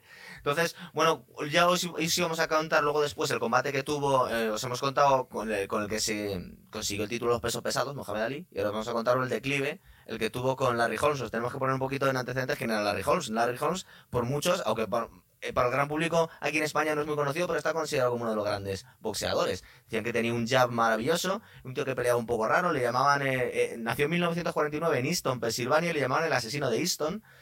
Y, y había sido compañero de sparring de Ali, de Frazier y de Sabers. Es decir, había tenido Sí, siempre se había rodeado de los grandes. de gente muy buena. Aparte, Sabers también está considerado uno de los tíos que más duro pegaban. Y, y- y le machacó, cuando empezó su carrera, un poquito parecido a Ali, le machacó eh, durante 12 rounds. Y consiguió el título contra Ken Norton también. Que era Es decir, muy bueno. los lo fue retirando a todos. Y luego también hay que destacar en su carrera que se pegó contra el irlandés eh, Jerry Cooney, que, mm, eh, que era, en aquel momento era el contendiente número uno y el ídolo de los irlandeses americanos, que no tienen potencia ni nada allí en, Ya, claro.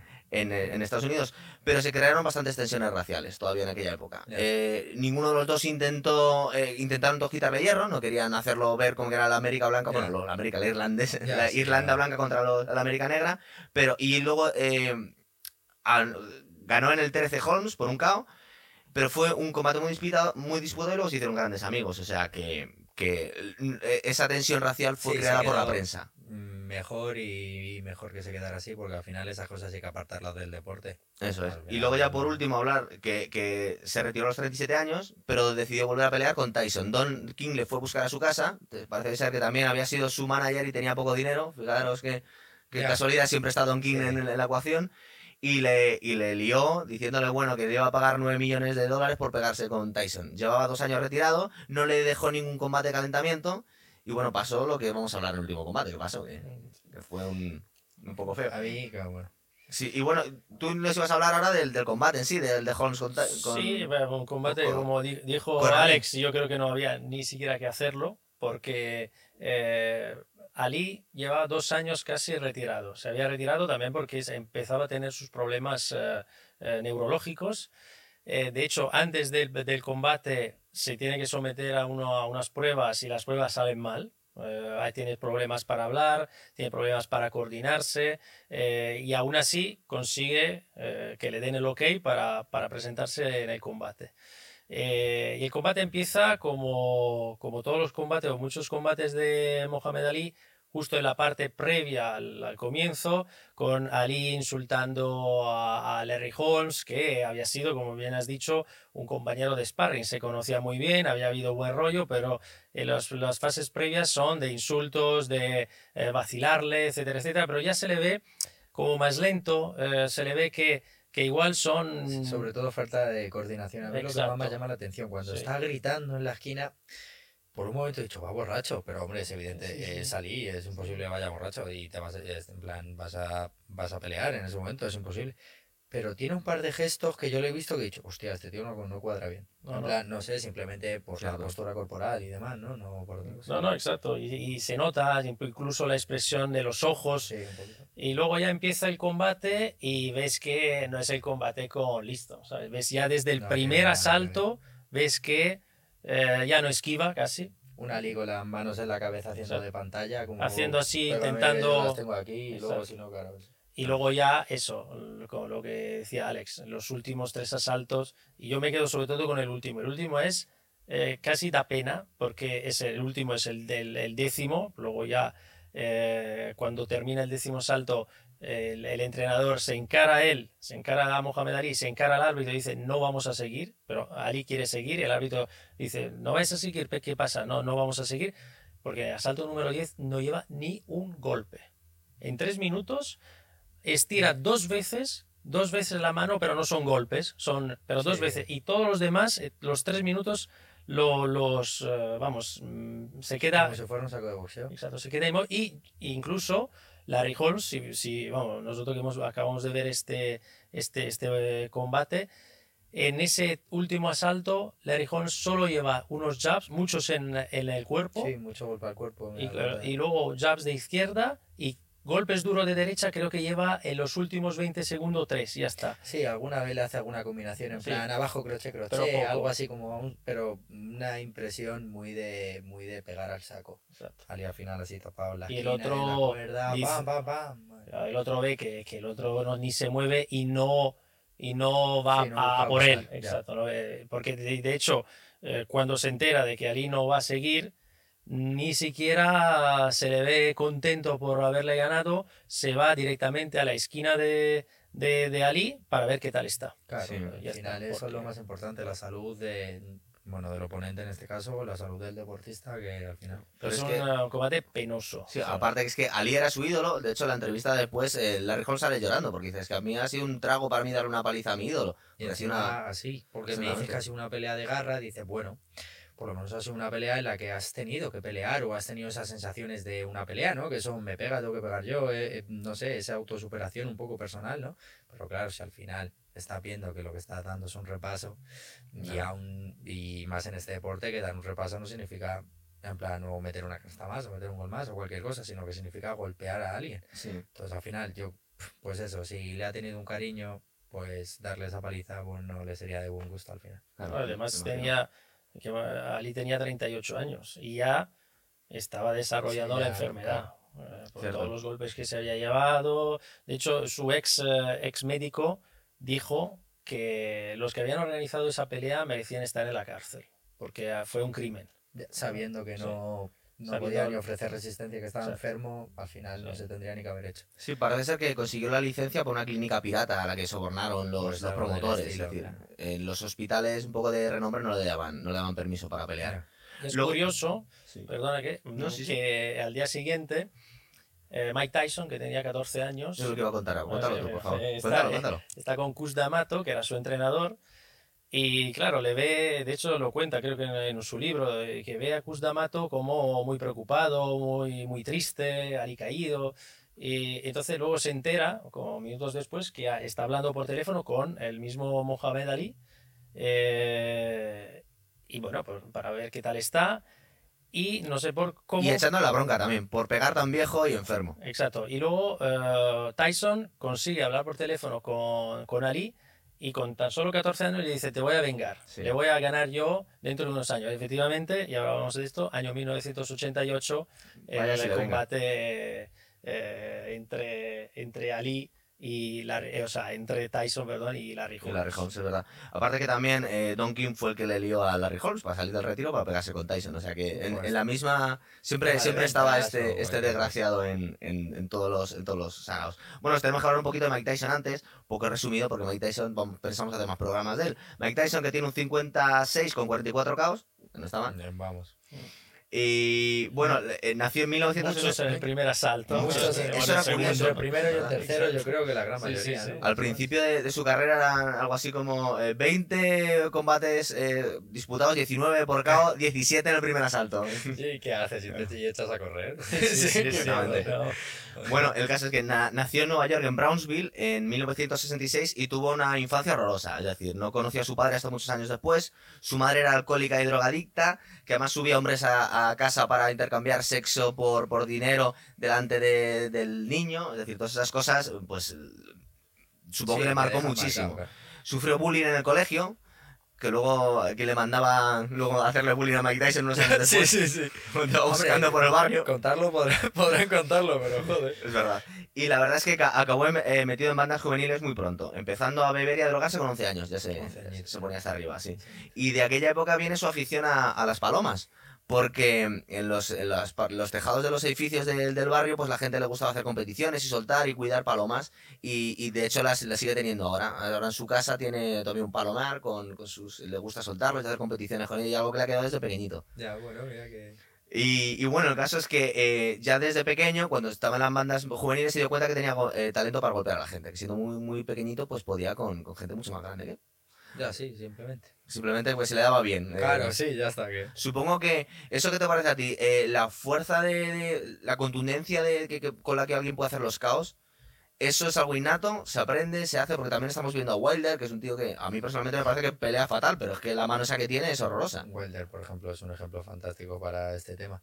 A ver, yo pienso que todo se puede mejorar y potenciar, pero hay gente que pega durísimo y no saben ni por qué, por qué, porque le pesa la mano una barbaridad. Pues ese tío entrenado y llevado a ser un mega, en plan, y, y desarrollando toda esa potencia en la pegada, pues claro, se va a pegar muchísimo más duro. Claro. A lo mejor un tío que no tiene esa pegada, pero también entrena igual, puede llegar a desarrollar una gran pegada. Pero siempre es verdad que hay algo que te hace diferente a los demás. Es como, no sé, pon Messi en el fútbol, porque es tan bueno. Pues bueno, yo qué sé, todos, ten- todos entrenan y él es el mejor, ¿no? Pues al Sí. final un poco parecido. ¿Por qué ese tío pega tan duro si todos entrenan? Bueno, pues porque algo tiene que le pesa la mano. A mí de Tyson siempre me ha sorprendido la agresividad. Sí, la Es agresividad, la agresivo, actitud. es- la actitud de es ir siempre hacia gana, es adelante gana, es y con una violencia, una Increíble. coordinación eh, espectacular. Espectacular. Si, te, si, por ejemplo, otra cosa que está observando es, por ejemplo, cuando veíamos eh, la Holmes Ali o, o Sonny Liston Ali, al final llevan una pelea que se nota que como más pausada, como que no les importa más alargarla los 12 asaltos, en plan, es una pelea, uno frente al otro, yo te tiro, eh, no sé, jab por jab, un poco, hay combinaciones, pero es una pelea no como Tyson. Tyson No. va con la marcha adelante puesta constante. Entonces, él va presionando, presionando, presionando, presionando, pam, pam, pam, pam. No para de poner, no para de poner, Carl, no para de poner. Tyson, ojalá, porque en una te noquea. ¿Por qué? Porque al final es una presión constante de ese tío. Sí, va con la idea de tengo que terminar. Me voy a eh, noquear. A mí me contaron una historia una vez, no sé si es verdad, que debido a los problemas que tuvo en la infancia, un poco tuvo una enfermedad de los pulmones. No sabría decirte cuál, porque esto me Sí, se contado. No sé si será verdad siquiera. Entonces él tenía un problema en el que no podía alargar las peleas más de cuatro o cinco rounds, tres soy yo, pero yo creo que podría ser un poquito más a lo mejor. Y que, y que al final no podía alargar tanto las peleas, entonces su recurso era pues no quedar pronto. Sí. Que al final, Bueno, si eso es verdad, es una buena estrategia. Es posible, no sé ta- hasta qué punto, también era la- la- el, el estilo que le enseñó Cus D'Amato, que era el pi- peekaboo eh, famoso, que le iba muy bien a Tyson, no le iba tan bien a Floyd Patterson, pero le iba muy bien a Tyson, pero ¿no crees que también es por, por ser mucho más bajito que el resto de los rivales, que tenía que estar cerrando distancia constantemente, porque era alguien que medía unos 79 pegándose con gente de 2 metros? Ya, y mayoría de 98 kilos daba, Claro. que tampoco daba Ya. 120, ¿sabes? Al final Hombre, pa- para a- unos 79 está bien, Hombre, 98 sí, sí, kilos. sí, a ver, claro, es enorme, ¿no? Pero bueno, que Pero sí, sí, que la verdad. gente puede, puede ser eso también, pero también podría hacer eso, pero más pausado, me refiero. No sé, ir de otro... Sí, es Iba cierto. al. De hecho, si te fijas en los últimos combates, cuando ya no era Tyson, iba para atrás. Pero cuando Tyson era Tyson, no estaba, era como soltar un pitbull, da la misma sensación que de repente Sí, se empieza sí. a mover y se le echaba encima, la gente no se lo podía Claro, sacudir. presión, presión, golpe, golpe, golpe, que claro, ¿qué pasa? Te coge ese tío un golpe y te coge otro y te coge otro y te coge otro. Por ejemplo, el último golpe que, le da a la Rejón eh, es brutal. Te lo vamos a adelantar, pero es que encima a la Rijón se le engancha el brazo, entonces Es ya... que, uf, es un palo increíble, palo que sobra, palo ya teniendo una cuenta, dos cuentas antes hubiera parado la pelea, más con cuarenta y pico años, más después de llevar dos años re- retirados. Te según te pega- eso, sí. ey, según te pega la primera, mm, bueno, venga, vale, se levanta, vamos a darle una segunda, según le hace la segunda cuenta, paró la pelea, no sea que espera a que les lleve los tíos padres, sí, sí, Y- se y- está viendo y- que va a Se llegar. lo llevó, se lo Sí, llevó, se se está lo viendo, llevó. se está viendo que va a llegar, va ahí tambaleándose para atrás y el otro pone, se está viendo pues lo fatal y al final pues Sí, llega verdad. y cae muy feo y está un rato en el suelo feo. Yo Mm. no sé, yo hubiera parado ante la pelea desde la esquina, simplemente también. Es que sé, Tyson ya la gente se quejaba siempre que duraban muy poco las ¿y qué vas a peleas? ¿no? Pero al final La tú gente como- pagaba por 20 segundos de Queriendo- pelea. que- queriendo también a tu competidor, tú siendo entrenador, siendo esquina, Sí, lo tienes que directamente sí, es mayor ya, no Mm, no sé, yo hubiera tirado la toalla No, antes, además, pero bueno. eh, Tyson empieza muy fuerte desde el principio. Claro, y ves a, a Holmes, que era un crack, yendo para atrás. Y, Sí, que y tampoco casi- está mal la pelea hasta que le No, empieza no, a coger, sí, sí. hasta que le coge. Bueno, pero vamos a llegar, vamos a llegar ahí. Yo siempre hago aquí de... de- Siempre estoy como echando un jarro de agua fría, pero es que tenemos que narrar un poquito cómo llegamos hasta entonces. Eh, cuando una de las veces que entró en la, en la cárcel Mike Tyson, muy jovencito, eh, dio con un entrenador de boxeo en la cárcel y quedó alucinado con el chaval. No porque lo hiciese muy bien, porque el chaval no tenía ninguna técnica, pero la potencia que tenía. Y se lo fue a, a llevar a su amigo, que su amigo era Cus D'Amato, que vivía un poco en las afueras de Nueva York, en un gimnasio, los Catskills. Y, y, el, y fue nada más verlo cuando dijo Cus D'Amato, se giró y dice, aquí tienes al, al próximo campeón de los pesos pesados, al más joven de la historia. Simplemente ver a Mike Tyson, estamos hablando que tenía 12 años ya. Ya, Ya, le 12 vio y dijo, ya este va a ser... tampoco- pesado para empezar. Que ya con 12 Pesado, años le tienes que ver El que más va joven. a ser grande, ya sería grande. ¿sabes? La verdad es que un día hablaremos de él, era un personaje realmente extraño. Es decir, Sí. un- era un- tenía, una, tenía una personalidad como si fuera un gladiador romano, era un experto en psicología. Eh, de hecho, decía que hipnotizaba a sus, a sus boxeadores y que les estaba constantemente. Como sería hoy en día, ¿cómo llamaremos? Un coaching o algo Sí, por el estilo. un coaching motivacional, pero llevado pues eso a ser un verdadero profesional. Al final, claro, una persona que es capaz de controlar la mente del competidor para que ese competidor simplemente absorba esa actitud y sea capaz de lo imposible, pues mejor no hay, porque al final es todo lo es.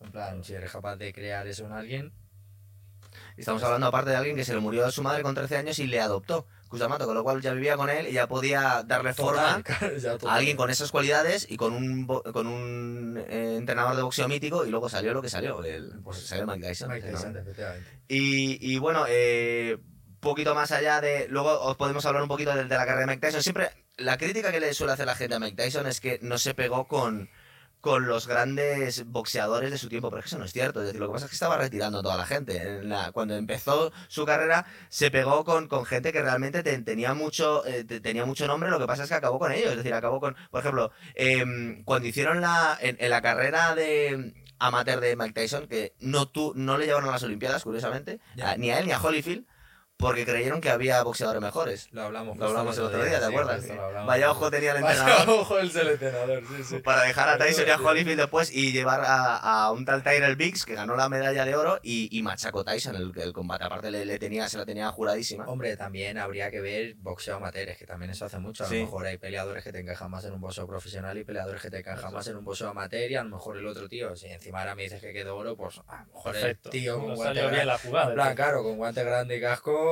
Pues era increíble. Verdad, y Tyson no llegaba tanto al cabo, no lo sé. ¿eh? No, no, claro, en aquel momento el caso es que acabó con Tyrell Biggs, que aparte dijo que le quería matar, porque decía un poco lo que estamos escuchando ahora a, a Wilder, que quería un... Sí, un que, que- que quería, así, quería un sí, muerto en sí, su, sí. en su currículum. Lo que pasa es que en el, caso de, de Tyson era un poco coherente con, con la imagen que tenía. Toda, él iba del hombre más malo del mundo, era toda su imagen. Le, le había, eh, entre comillas, educado eh, Cus D'Amato así. Le había dicho que él que tenía que aterrorizar a los rivales. De hecho, Ya.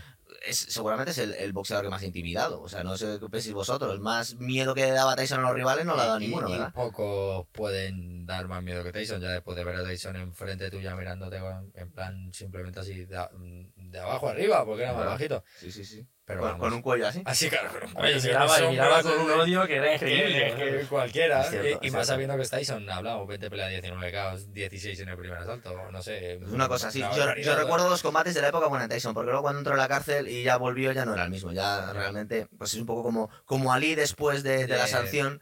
Ya hay como dos, dos competidores distintos. Pero el caso es que, ¿os acordáis de, de la pelea que tiene con Leon Spinks por unificar los títulos? El Y Spinks era buenísimo. Era buenísimo, pues tiene una cara de terror absoluta Spinks. Y bueno, de hecho le hace, le hace dos caos seguidos. Bueno, un- Spinks creo que le había ganado dos veces a Holmes. Sí. O sea, que no era cualquiera. Claro, ¿no? La gente creía que este por fin le va a plantar un poco cara a Tyson. Vamos a ver un combate un poco más largo y no hubo. El primero, lo, lo tumbó del primero. El primero. Y no hubo combate, No, no casi, hubo nada, no, no hubo combate. hubo combate. Y luego eh, también es curioso el caso de Marvis Frazier, el hijo de, de, de Joe Frazier, que Mm. decían que era como un clon de su padre, que era muy, muy bueno y que tenía mucho potencial. Y el caso es que tuvo una pelea con Mike Tyson de 40 segundos Hace nada me saltó en el Facebook por ahí la y pues lo ha visto. O sea, Sí. básicamente que le, le, le lleva al rincón y le pega y, mientras le- cae. y ya está, sí, sí, además eso, le pega dos tres golpes mientras caía. Sí. Y de hecho le han, le han entrevistado que luego se hizo, se hizo pastor epi- episcopaliano, o sea, debió ver a Jesucristo entonces y no quiso saber nada más. Porque meter a, meter a cura a tu, a tu oponente, eso solo lo, ha hecho Tyson. eso lo ha hecho Tyson. Y-. Y de hecho el tío comentaba que, que él se despertó en el hospital, no sabe, dice, no, yo se lancé un jab y ya no me, sé, no me acuerdo más del Y- y suerte tuvo de despertarse, y- y no, tuvo, no, tiene- no tuvo recuerdo. No, de hecho es de los combos brutales que hay, o sea, es, es- Puede ser me monstruoso. acordara yo de, de ese. Sí, yo, ese, ese fue brutal. Y aparte, aparte que es un es como un estilo justo que no debes utilizar contra Tyson, porque la guardia que tenía Joe Frazier era como echarse para adelante, pero no cubriéndose la cabeza, ¿verdad? Sino que se echaba para adelante, claro, es alguien que te pega desde abajo, Hombre, agacharte tú, no la- sé. Las defensas antiguas estas, Sí. de cosas así. Cruzado. ¿no? En plan, bueno. Cosas, Las cosas lo que pasaban. sí. Bueno, y el caso es que eh, luego ya Tyson, eh, cuando se murió, porque su, su, su entrenador se murió con eh, se murió antes de que llegara a, a conseguir el título de los pesos pesados, un par de, un par de, de combates antes. Entonces no pudo llegar a darle la satisfacción a Cruz D'Amato de, de ver a su, a su boxeador como el, el, el, boxe- el campeón de los pesos pesados más joven de la historia, porque murió un par de combates antes. Lo ganó contra Trevor Ber- Berbick, Berbick, que fue el, el último que le dio otra paliza también a, a Mohamed Ali, en el segundo asalto creo que fue. Y, y- y ganó con 20 años, es decir, tiene el récord de por 20 años. Y luego, pues sí, tuvo algunas defensas, pero ya digamos que una vez que se murió su entrenador y se murió su manager, se vio que Tyson iba un poquito más para abajo, hasta que llegó el infame combate contra Buster Douglas, en el que perdió en el octavo por un KO. La verdad es que el Death contaba que ya no entrenaba, que se, digamos que Estaba estaba drogado. De- No, él tenía problemas con la mujer también. también, Y- claro, es verdad que tenía unos, tenía unos, Sí, la verdad es que se casó muy mal y con, y con el, con el manager que tenía, sí, la verdad es que fue un poco, Al final, cosas de la fama también, ¿no? Sí. Cuanto uno más famoso se hace, menos tiempo le echa al boxeo de verdad y más tiempo le echa un poco al tema marketing, yo creo, o al tema simplemente de que eres un personaje público. Entonces, por ejemplo, McGregor eh, no tiene nada que ver, porque es UFC, pero más o menos también es- son peleas. Eh, la última pelea, que la pelea que perdió creo que contra Nate Diaz, mm, creo Sí. que fue, sí, dijo eso, dice que está más tiempo de acá para allá firmando autógrafos que entrenando, o sea que al final ¿qué vas a hacer? Si es que ya eres un personaje público, Claro. te toca ir de acá para allá y sacar el entreno, sacar el entreno como puedas. Y Claro. eso pues en un ring pues se nota lo mismo estar dedicado en cuerpo y alma a entrenar, que fotos aquí, fotos allá, fírmame esto. Es lo que le pasó otro. yo creo que a Joshua un poco con, con sí, Ruiz. eso lo ¿eh? hablaremos luego. Sí, Puede- de hecho, de hecho, eh, Al final un ¿Verdad? poco puede ser eso. Es que estaba en encontré una Miami entrevista- entrenando en Estados Unidos. allá, yo con un tío bueno, que- es normal. Claro, también. tío, sí, sí, que sí. se lo han cambiado un mes antes de la pelea. Buah, este. Pero este es que hay, una, hay entrevista que lo, que lo admite. Dice que es que yo quería pegarme con Fury o quería pegarme con Wilder. ¿Quién es este Ruiz? Pero dice que lo pensaba eso en el primer round. Y bueno, también. Es que muchas veces como peleador se te pueden pasar cosas por la cabeza que no son positivas, aunque... Bueno, aunque al final la confianza puede ser algo positivo, ¿no? Si no se un lleva al extremo, si ¿no? se lleva al extremo, efectivamente. Pero yo creo que Joshua mm, salió con la sensación de yo gano porque siempre gano. Ya. Porque es un poco a veces algo que pasa. Cuando siempre ganas tienes esa sensación de que vas a subir y vas a ganar como si no te hiciera falta pegar al tío, ¿sabes? O simplemente, bueno, he dicho pegar, Sí, sí. competición, ¿no? Y, y claro, Joshua sale como si simplemente por ser él fuera a ganar. Y Andy Ruiz sale con esa sensación de que se quiere comer el mundo, de que le puede ganar. Que es su oportunidad. Es no su oportunidad. Y la ha sido, porque antes no lo conocía nadie y ahora Y ya. veremos qué pasa ahora ahora, ya ¿no? sí. Entonces, pues al final, pues mira, Es le echó valor y ahí lo tiene. Es verdad. Difícil Bueno, terminando ya con Tyson, ya pa- pasamos con el último combate que vamos a comentar. El caso es que eh, acabó en la cárcel por una acusación de violación. Luego, verdad que no quedó muy claro si había sido una violación o no. Él siempre lo negó. Lo que pasa es que luego también, años después, ha dicho, es verdad que yo eso no lo hice, pero he hecho cosas peores. Entonces, Ya, claro, que no se sabe, entonces, pues bueno, pues. tampoco... Claro. Luego, Es decir, que podía haber pasado más años. Y luego sí es verdad que la vuelta de la, de la cárcel ya no fue el mismo. Recordamos los dos combates con Holyfield, uno que le agarran con las dos orejas. Bueno, solo dos trozos de orejas, dirán. Solo son dos trocitos. Luego, eh, a mí también me ha quedado la paliza horrorosa que le da a Lennox Lewis. Que le pega una paliza brutal a, a Tyson. Luego es verdad que, que, que ganaba. Él contaba que es que le ponían a gente que, que realmente sin entrenar, es que Tyson seguía siendo. Tenía un poco restos de Tyson. está, claro. claro. Entonces ganaba muchos combates simplemente que le pusieran un taxista y no habiendo entrenado. y ya está, claro. Sí, sí, sí, claro, total. Exactamente. Pero bueno, ya os hablaremos otro día de, de Tyson, pero tampoco lo queremos alargar mucho. Pero ahora, cuando os vamos a hablar ya del combate de Tyson con Holmes, que fue el 22 de enero en el año 88 en el Acting City. Y, y ahí otra vez se daba la vuelta a las edades. Entonces estaba eh, Tyson, que tenía 22 años, todavía no había perdido ningún combate, contra Larry Holmes, que tenía 39.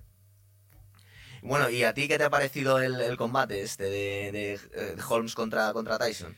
Pues me parece un Holmes no tan mal, porque me esperaba ver. mm, le esperaba ver a lo mejor un poquito peor, ¿no? Pero contra un Holmes que, que planta cara, bueno, los tres asaltos no están mal, hasta en el cuarto asalto, pero hombre, evidentemente siempre Tyson con esa actitud más activa, más, más de proponer, de proponer los palos, ¿no? De proponer la guerra.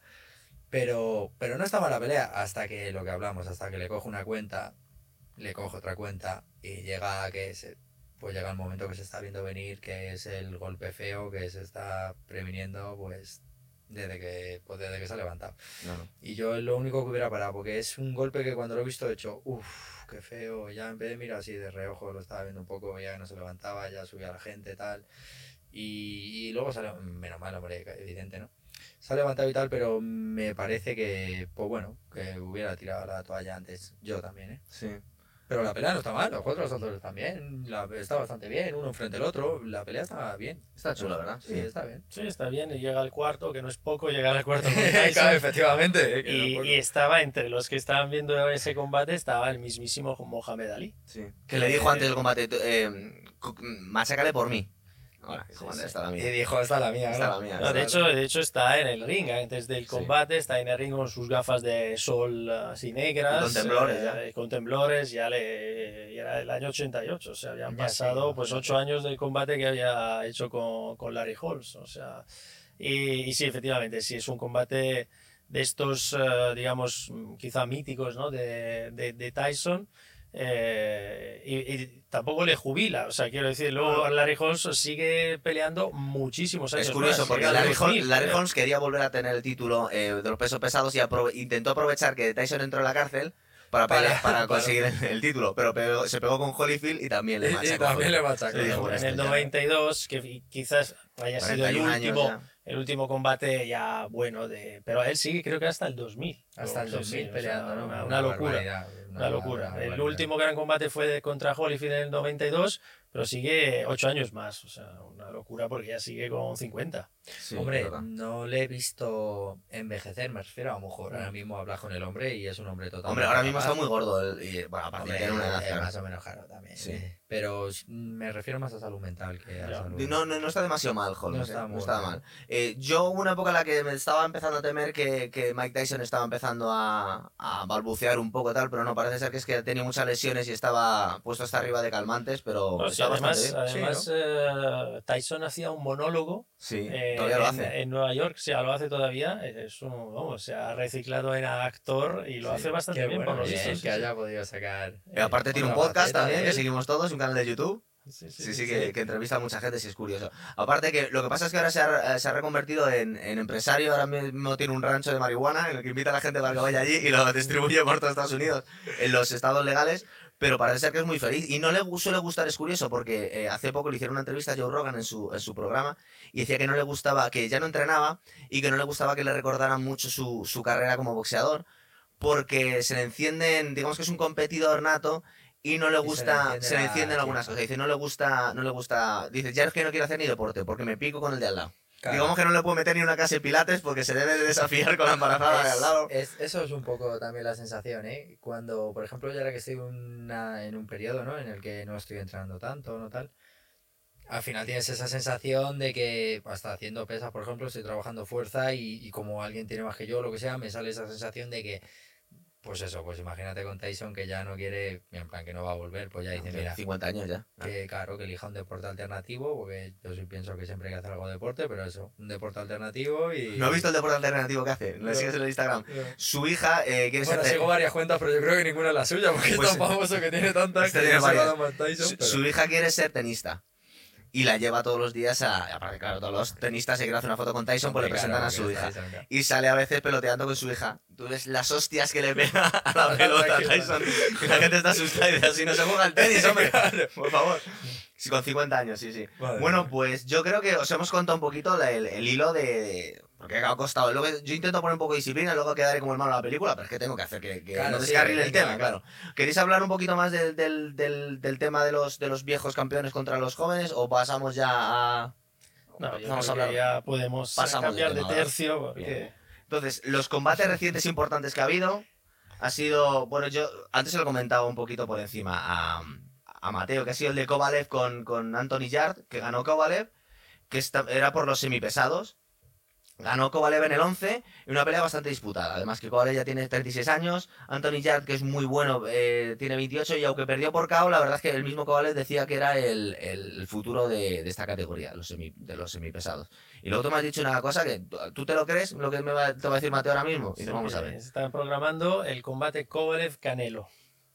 Para... Pero yo no lo entiendo, o sea, una diferencia de tamaño tan brutal no la acabo de entender. Sí, sí. A ver. Falta la firma, eh, pero está casi a punto de el, firmarse. el problema es que últimamente esto está haciéndose mucho show, mucho tal, y a lo mejor esto puede llegar a, a tener un gran número de ventas, ya sea por la tele, porque al final está juntando México y América Latina con Kovalev es ruso. Sí. Sí, sí. Pues, pues imagínate que va a salir ahí, vas a tener una expectación increíble, ¿no?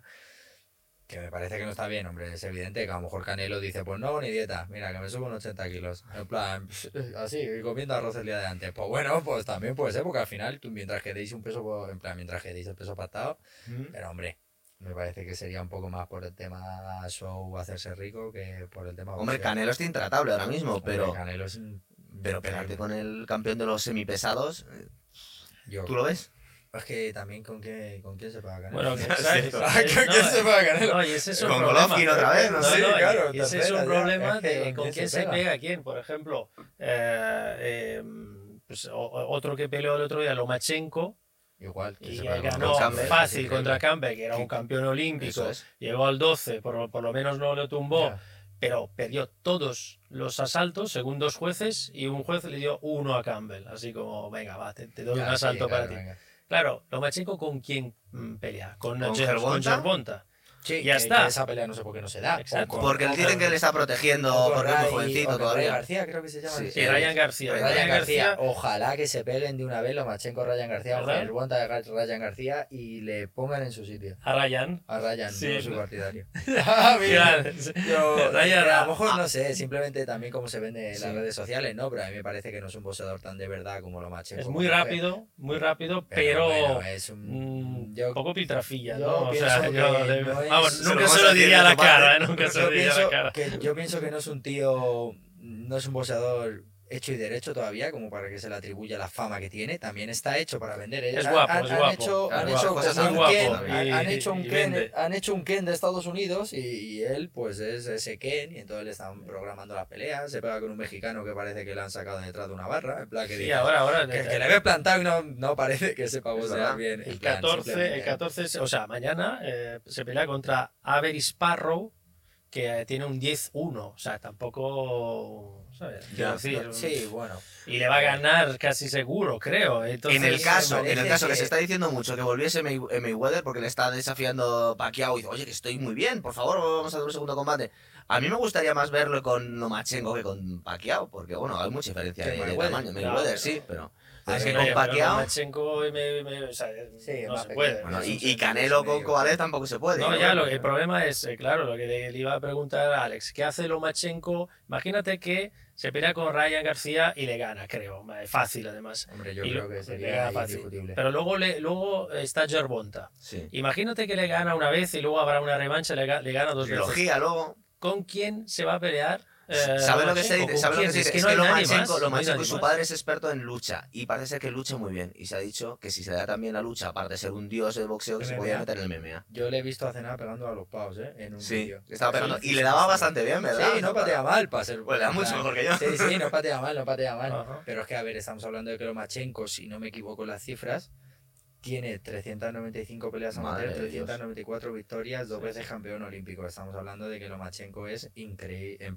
espectacular, de que poca gente puede posear como Lomachenko. Es que a lo mejor pegaría hasta Mayweather, dentro de que Mayweather siempre es Mayweather. Claro. Pero mm, es que Lomachenko está intratable, es que es... No, a mí me parecería interesante con Mayweather, porque aparte que Mayweather ha ganado todos los combates, muy es mucho más grande. Y, y- y pegarte con Mayweather siendo más pequeño que Mayweather, eso ya como es un reto tremendo. Entonces, Sí, igual, pero al final se te pone de zurdo y empieza a palo. Ta, ta, ta, ta, ta, ta, ta, y desplaza a otro lado, y ta, y ta, y ta, ta, ta, y nunca está, y se quita, y se pone, y está todo el rato así, de manera circular alrededor tuyo. Ay, Y me- me manos, tiene unos cuatro añitos, manos. ¿eh? Si, si veis los caos de Lomachenko, por lo general suelen ser de, mm, por ser pesado al final a la hora Sí, de combinar, nunca suele ser un golpe nítido. Sí, Siempre suele golpes, ser ¿no? Pum, pum, pum, pum, Sí. está en otro lado, y pum, y va al otro, y pum, y pum, y pum, y te sube, y pum, pum, pum, y pum, pum, y... ¿Qué pasa? Pues que ya un momento que llevas un, Ya. llevas un golpeo encima importante y llega un momento que ya cualquier mano te puede sentar.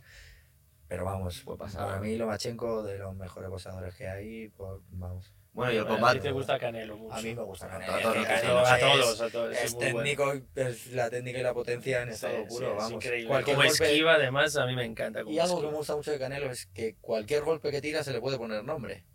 Me refiero, muchas veces Sí. ves a gente poner, pegarle la mano No vamos a poner nombres como, y está como diciendo Fury o Wilder. y que está diciendo, "No ha que es". pegado, no sé, eh, vale, sí, es efectivo, pero que ha pegado. Sí. Canelo, todas las líneas de golpeo son bonitas, tiene un dibujo impecable de la mano, pues no sé, pues eso, una técnica muy buena, una potencia muy buena, llevado a que es un boxeador. Y se está pegando con gente más grande, porque Jacobs, el último combate, era mucho más grande Sí, que él. Sí, grande más que él, ¿eh? alto, sí. Diego también le multaron, Sí. creo, por no, no dar Sí, el lo peso, comentamos que aquí, sí, también aparte. sería Es verdad. culpa de Jacob, me imagino. Total. Dijo, da igual. Bueno, y ya para los próximos combates, el que está hablando toda la gente. Ruiz Joshua. Primero, ¿qué te pareció el combate y qué crees que va a pasar?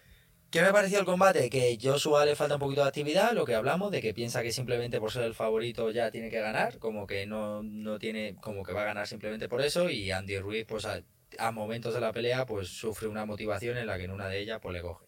Y ya pues le sienta. Y además re- reacciona justo cuando le, le tumban. Sí, O sea, se levanta y yo creo que dice, Eh, o reacciono eh, o aquí me ya voy. está, claro. Pero es duro de Ruiz, ¿eh? Porque se Sí, dio unas sí. manos y de un plan de... Y es rápido, ¿eh? Sí, sí. sí, rápido. sí, que, que a raíz de eso empecé a ver highlights de, de Ruiz y vídeos de entrenando. No, es, es muy bueno. En plan, Sí, que claro. te ves un highlight suyo de mm, en plan de tres minutos que han hecho mezcla de, la- de las peleas y tal.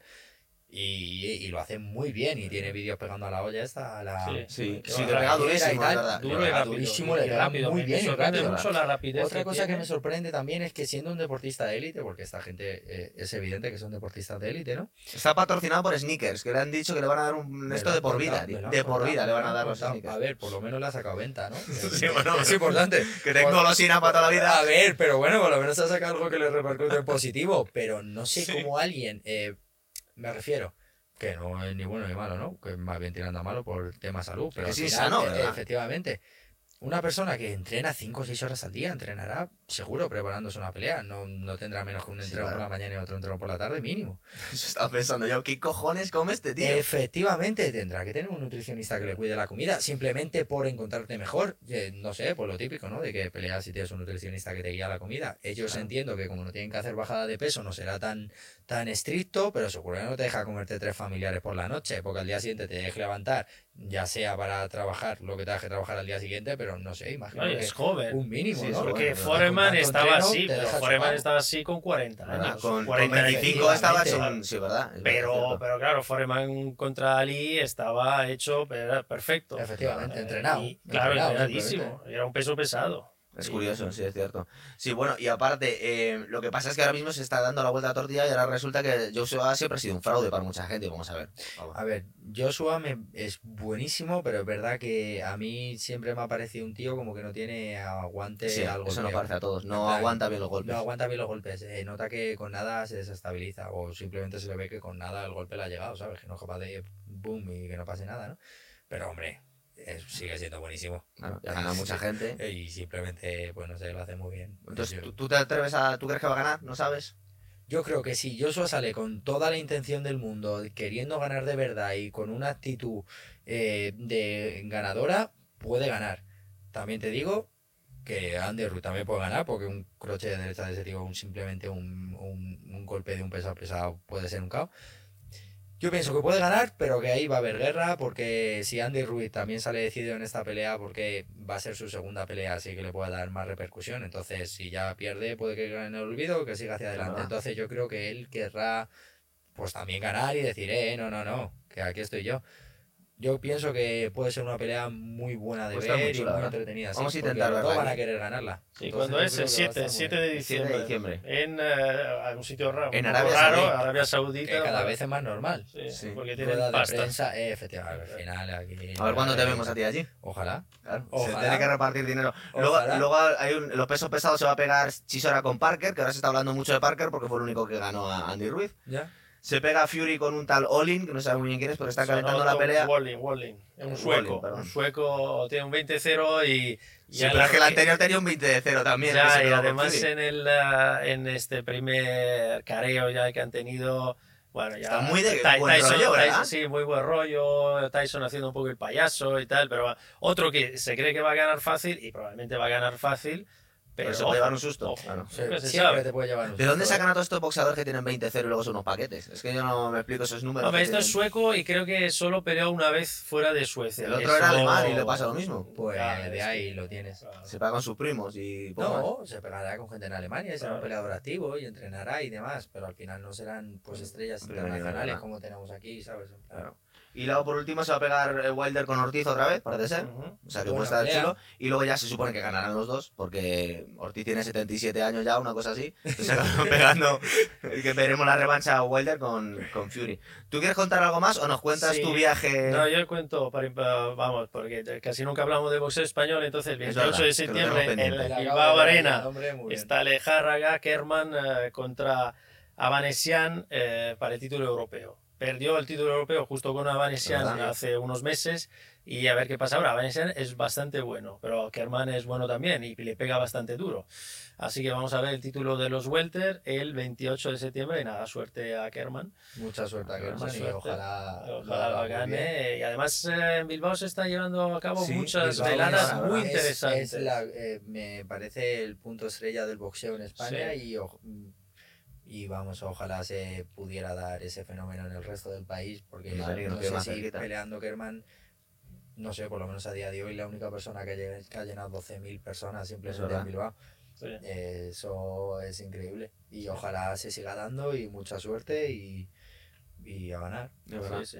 Bueno, y para terminar, cuéntanos cómo es el gimnasio Mayweather. Y- Bueno, el gimnasio de May- Mayweather, bueno, está en Las Vegas, que estuve este verano, hay unos días eh, pasando desde, desde Los Ángeles a Las Vegas y, bueno, pues la- Las Vegas que es una ciudad increíble con estos eh, hoteles espectaculares, casinos y tal. Sin embargo, mm, la zona del, ah, del gimnasio de, Mayweather es una zona, es la parte de, de Chinatown, la parte china, eh, que no tiene mucho, la verdad, una zona incluso ni siquiera muy bonita.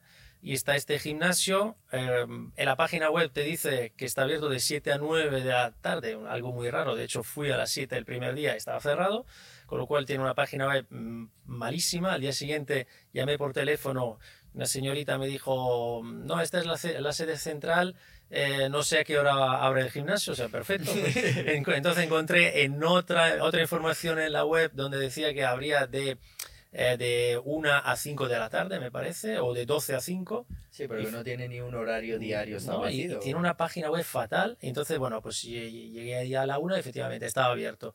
Entré y mm, la verdad que muy majos, la, la gente muy maja. Hay una especie de, de encargado que, que te dice que sí, que puedes entrar, puedes sacar fotos, puedes sacar vídeos, no, no hay ningún problema y puedes estar dentro el tiempo que haga falta. Entras y está este gimnasio que bueno, pues no, no tiene nada especial. Eh, es- hay dos rings, una zona de saco eh, y poco más. Sí, O no sea, está Mike Wader enseñándote a pegar un directo. pero estaba- ni, ni- ni nada, ¿no? Pero estaba su tío y no le vio. Sí, no, no, sí, estaba su tío y estaba, bueno, hay entrenadores bastante buenos, pero luego estéticamente el gimnasio es un, un gimnasio que a mí me gusta, a los que les gusta el boxeo, nos gusta así, no nos gusta un boxeo súper moderno, donde hay aparatos espectaculares. Un gimnasio de boxeo tiene que ser así, sacos y, y rings. Y, y nada, pues ahí estuve, bueno, yo creo que estuve ca- casi una hora viendo eh, la gente que se entrenaba y también está bien porque había gente un poco como nosotros, o sea que ni, ni profesionales Sí, ni nada, más- incluso ya con una determinada edad que estaba ahí entrenando al saco y luego estaban los profesionales. De hecho le, le pregunté, oye, ¿cuántos profesionales están aquí? Este es profesional, este, una chica que lo estaba haciendo muy, muy bien.